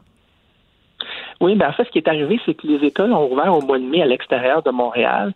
Et moi, comme parent, je regardais la situation, je me disais, ben, il y a combien de cas? Est-ce que c'est sécuritaire pour les enfants éventuellement d'aller à l'école? Il n'y avait aucune information. Donc, quand c'est arrivé le temps pour mes enfants ici à Montréal d'aller à l'école euh, au mois d'août, ben, je me suis dit, ben, je vais le faire moi-même. Il commençait à avoir certains articles dans les médias qui recensaient des cas à Montréal ou un peu à l'extérieur. Je me suis dit, je vais faire cette information, je vais mettre cette information-là en ligne et il va sûrement avoir un besoin de cette information-là. Et comme de fait, ça fait boule de neige. Et le gouvernement, à ce moment-là, ne le faisait pas du tout. Ensuite, ils ont sorti une liste qui était euh, bourrée d'erreurs. Et euh, ils l'ont retiré, ils ont sorti une autre liste qui maintenant, je pense, qui est beaucoup plus robuste. Par contre, elle reste à très, très euh, haut niveau et elle ne va pas dans le nombre de cas par école, ce que tout le monde veut savoir, dans le fond, pour Ben oui. son propre risque personnel, là, sa, sa propre situation. vous, vous, ça vous prend euh, combien de temps par jour de faire ça? Euh, beaucoup d'heures. je dirais euh, au moins 4 à 5 heures par jour euh, depuis plus de 100, 100 quelques jours. Donc, Bon, vous êtes le, le- vous êtes le Damien Robitaille des, des cas de, dans les écoles. Ah, j'aime beaucoup Damien, c'est tout un compliment. Non, ben ça y prend beaucoup de temps, lui aussi, pour ses chansons, pour nous mettre un sourire d'en face. Vous, ça vous prend beaucoup de temps pour nous informer. Ben merci beaucoup. Ça prend des citoyens comme vous. Puis, euh, Monsieur Drouin, lorsque vous voyez des gens qui, malgré tout ce qu'on sait sur le système de santé, ont décidé de sacrer quelqu'un dans le Sud, vous en pensez quoi? Ah, je pense que c'est un risque, c'est un facteur aggravant. Là, on regarde le sud, mais c'est, ben, surtout dans les tout inclus, il y a des gens partout à travers le monde. Donc la variante qui vient de l'Angleterre, cette fameuse variante qui est beaucoup plus transmissible, de 50 à 70% plus euh, virulente, puis qui s'attaque aussi aux enfants, ça, ça m'inquiète. Quand je sais pas le voyage en tant que tel, là, oui, c'est moralement inacceptable, mais légalement accepté. Mais la, la portion de ramener avec nous des cadeaux, on le voit, là, j'ai publié sur mon site ce matin la liste des vols de, de Air Canada et différents transporteurs avec des cas positifs. Donc, il y en a déjà plein. là. Il y en a déjà plein. Ben oui, tout Ouais, à fait. C'est c'est déjà une liste complète, j'ai trois pages. Non, mais ces gens-là vont se confiner en revenant, hein, puis ils vont respecter leur confinement. Ben oui, ben oui. Merci, Olivier Drouin. Merci beaucoup. Bonne année. Bonne année à vous aussi. Merci beaucoup, M. Drouin. Euh, les gens vont se confiner, Benoît. Ben oui. Sois positif. Ben oui. Aie confiance dans, dans la nature humaine. C'est sûr que les gens vont se confiner. Ils se crissaient du monde avant de partir. C'est sûr qu'ils vont se crisser du monde en revenant. Non, non, ils recevront personne. Ouais, non. Ils vont pas recevoir leurs amis, leurs parents. Et ça, je non. pense que Marc Garneau, il est temps qu'il prenne, sa, qu'il prenne ses vacances, qu'il prenne sa retraite. Parce que comme ministre des Transports, là, tout à coup, il veut mettre, t'as vu, un test de dépistage trois jours avant de revenir dans l'avion. D'abord, il y a un spécialiste qui dit, hey, tu donnes 100 pièces à Cuba à une infirmière, elle va te donner un test pour, euh, négatif, Ben oui. il n'y a pas de trouble. Ben oui. Deuxièmement, il attend quoi? Il a, il a attendu quoi? Puis là, tu sais, on a fermé des restaurants, là. On a fermé des restaurants. Les gens sont, les gens sont aux abois, là. Ils ont besoin d'argent, ils ont besoin de travailler. Mais, on permet aux gens de passer 3, 4, 5 heures dans un avion, empilé comme du bétail, à se respirer d'en face. Puis euh, oui, oui, on va avoir un match. Je vais en parler tantôt avec Jean Lapointe, on a un pilote euh, à la retraite. C'est La qualité de l'air dans un avion, là, moi, ce que j'ai Ben vu, oui. c'est qu'il recycle 50% de l'air. Fait que juste l'avion, laissez faire la Playa del Carmen, puis euh, le, bar où on prend un coup, là, laissez faire parlons juste de la qualité de l'air dans l'avion, juste le transport. Et on ferme les restaurants, mais on permet aux gens de voyager. À- au lieu de dire, il y a pas qu'on déconseille, on interdit. Ça s'arrête là. Et pas des voyages non essentiels, des voyages d'urgence. Si je dis à mon fils, je te déconseille de prendre des bonbons avant le souper, Ouais. il va dire, est-ce que tu me l'interdis? Il va dire non. Bon, Je bonbons. Je vais décider par Je te moi-même. le déconseille, mais Hein? je te l'interdis pas. Puis là, ils disent, on va mettre une amende de 750 000 piastres, ceux que, ah oui? Comment tu vas les retracer? Tu sais même Attends pas où ils sont. Attends une minute. Les gens qui ont quitté le Canada pour aller faire la guerre en, en Syrie, aux côtés de l'État islamique, ils sont revenus, puis on a perdu leurs traces. Eh oui. Puis ça, c'est des, des terroristes potentiels, on ne sait même pas où ils sont. Puis là, la santé publique voudra pas nous dire ça- quelles seront les conséquences de ces vacances dans le Sud sur, sur les éclosions? Tu sais, les hommes violents, là, qui sont, ils sont l'objet d'une interdiction, ils n'ont pas le droit d'approcher leur 810, ex, là. ouais. Ben, ils réussissent à les, à- les tuer. On, puis là, soudainement, le, le Georges avec un sombrero qui revient du sud, lui, on va savoir où il est. Puis il n'est pas Bon. difficile à spotter, hein? C'est celui qui est bronzé. Tu sais, nous autres, on les parle comme des fantômes. me dire. Une pensée particulière pour ceux qui travailleront pendant le temps des fêtes. Oui. C'est Pierre Arcan qui a Ben oui, ça. on le salue. Il veut pas euh, nous donner d'entrevue, Pierre Arcan. Je le comprends, c'est correct. Je- il va peut-être aller à Radio-Canada. Il risque d'avoir un traitement plus euh, Tu le critiques, c'est parce que c'est rien qu'un chaloux. Hey, je peux... Oui. je peux-tu juste dire... euh, euh, moi, Jean-René Dufort, j'ai j'ai toujours assez aimé. Tu sais, je trouve, je trouve euh, décapant, drôle, euh, intelligent. un- Mais euh, et puis d'abord, je sais pas si tu as regardé Infoman pendant les, les fêtes. Là. Euh, moi, j'ai regardé au complet. Puis, puis prix citron, tu sais, le vieux truc, prix citron, prix orange. Là? Oui. Là, il a donné la parole à Verouchka, euh, lieutenant Duval, tu sais, la prof d'Université Oui, oui, d'Ottawa, oui. pour présenter les événements d'un mois. Là, j'ai fait, ça, c'est cool, bravo. Bravo, tu sais, de, de l'appuyer, elle. Par contre, le prix citron, c'est son moment avec Justin Trudeau. L'as-tu, Achille? On va l'écouter un petit peu, si tu veux bien. J'ai vu ça. I challenge you, Justin Trudeau. And who will be the judge? You, of course. Oh, yeah, me. Je vais essayer, mais euh, choisir entre moi et Tyra Banks, là, euh, tu serais fou de pas choisir Tyra. Ben, vous êtes mon premier ministre. I'm going to give you my intense smile. Bref, il fait, gonna faire des, il my- fait faire des beaux yeux sur son masque. Là, tu dis une année de scandale, une année de souffrance, une année de délai dans les décisions, où on a niaisé avant de, fermeture, f- de fermer les aéroports, tu te souviens, au printemps? oui. Et là, maintenant, parce que là, Marc Garneau, il parle, tu sais, il annonce aux enfants que le, le Père Noël est dans l'espace aérien du Canada. Mais là, il fait rien, il déconseille aux gens. C'est complètement ahurissant. Là, j'espère que les patrons de Jean-René vont être, On vont fait être des contents. jokes. lui. Oui, mais c'est dans le temps des fêtes. Cette année, cette année, l'année passée, quand il faisait des jokes avec ses, ses chaussettes, c'est une affaire, c'est pas grave, c'est correct. Cette année, je, veux dire, je comprends que moi je veux pas qu'il saute en- d'en face, puis je veux pas qu'il arrache la tête, je- c'est pas ça. Mais entre ça puis ne pas parler des scandales, ne pas parler de la COVID comme Ben telle. oui. Chaque fois que je vois Marc Garnon, j'ai la tourne de R.E.M. dans la tête. Là. Would you believe we put a man on the moon? Ouais, ouais, ouais. Man on the moon. C'est vraiment lui. On va t'écouter tout ça On gratuitement encore. Marc Garneau, là, pour ce qu'il a accompli dans la vie. Mais c'est pas parce que tu es un fan du Canadien que tu devrais devenir coach du Canadien. Oh! Et toi, d'ailleurs, euh, souvent dans la journée, tu pars dans la Lune? Moi, oui. Et des fois, je, parle, euh, je, je manque d'oxygène, ça, c'est une autre affaire. Merci à Hugo Veilleux à la recherche. Merci à Maude Boutet. Merci à Luc Fortin. Achille Moinet à la console, la réalisation. On écoute Benoît parce qu'en 2021, Benoît a décidé, après une longue réflexion, de maintenir son émission gratuite. Ce qui est extraordinaire.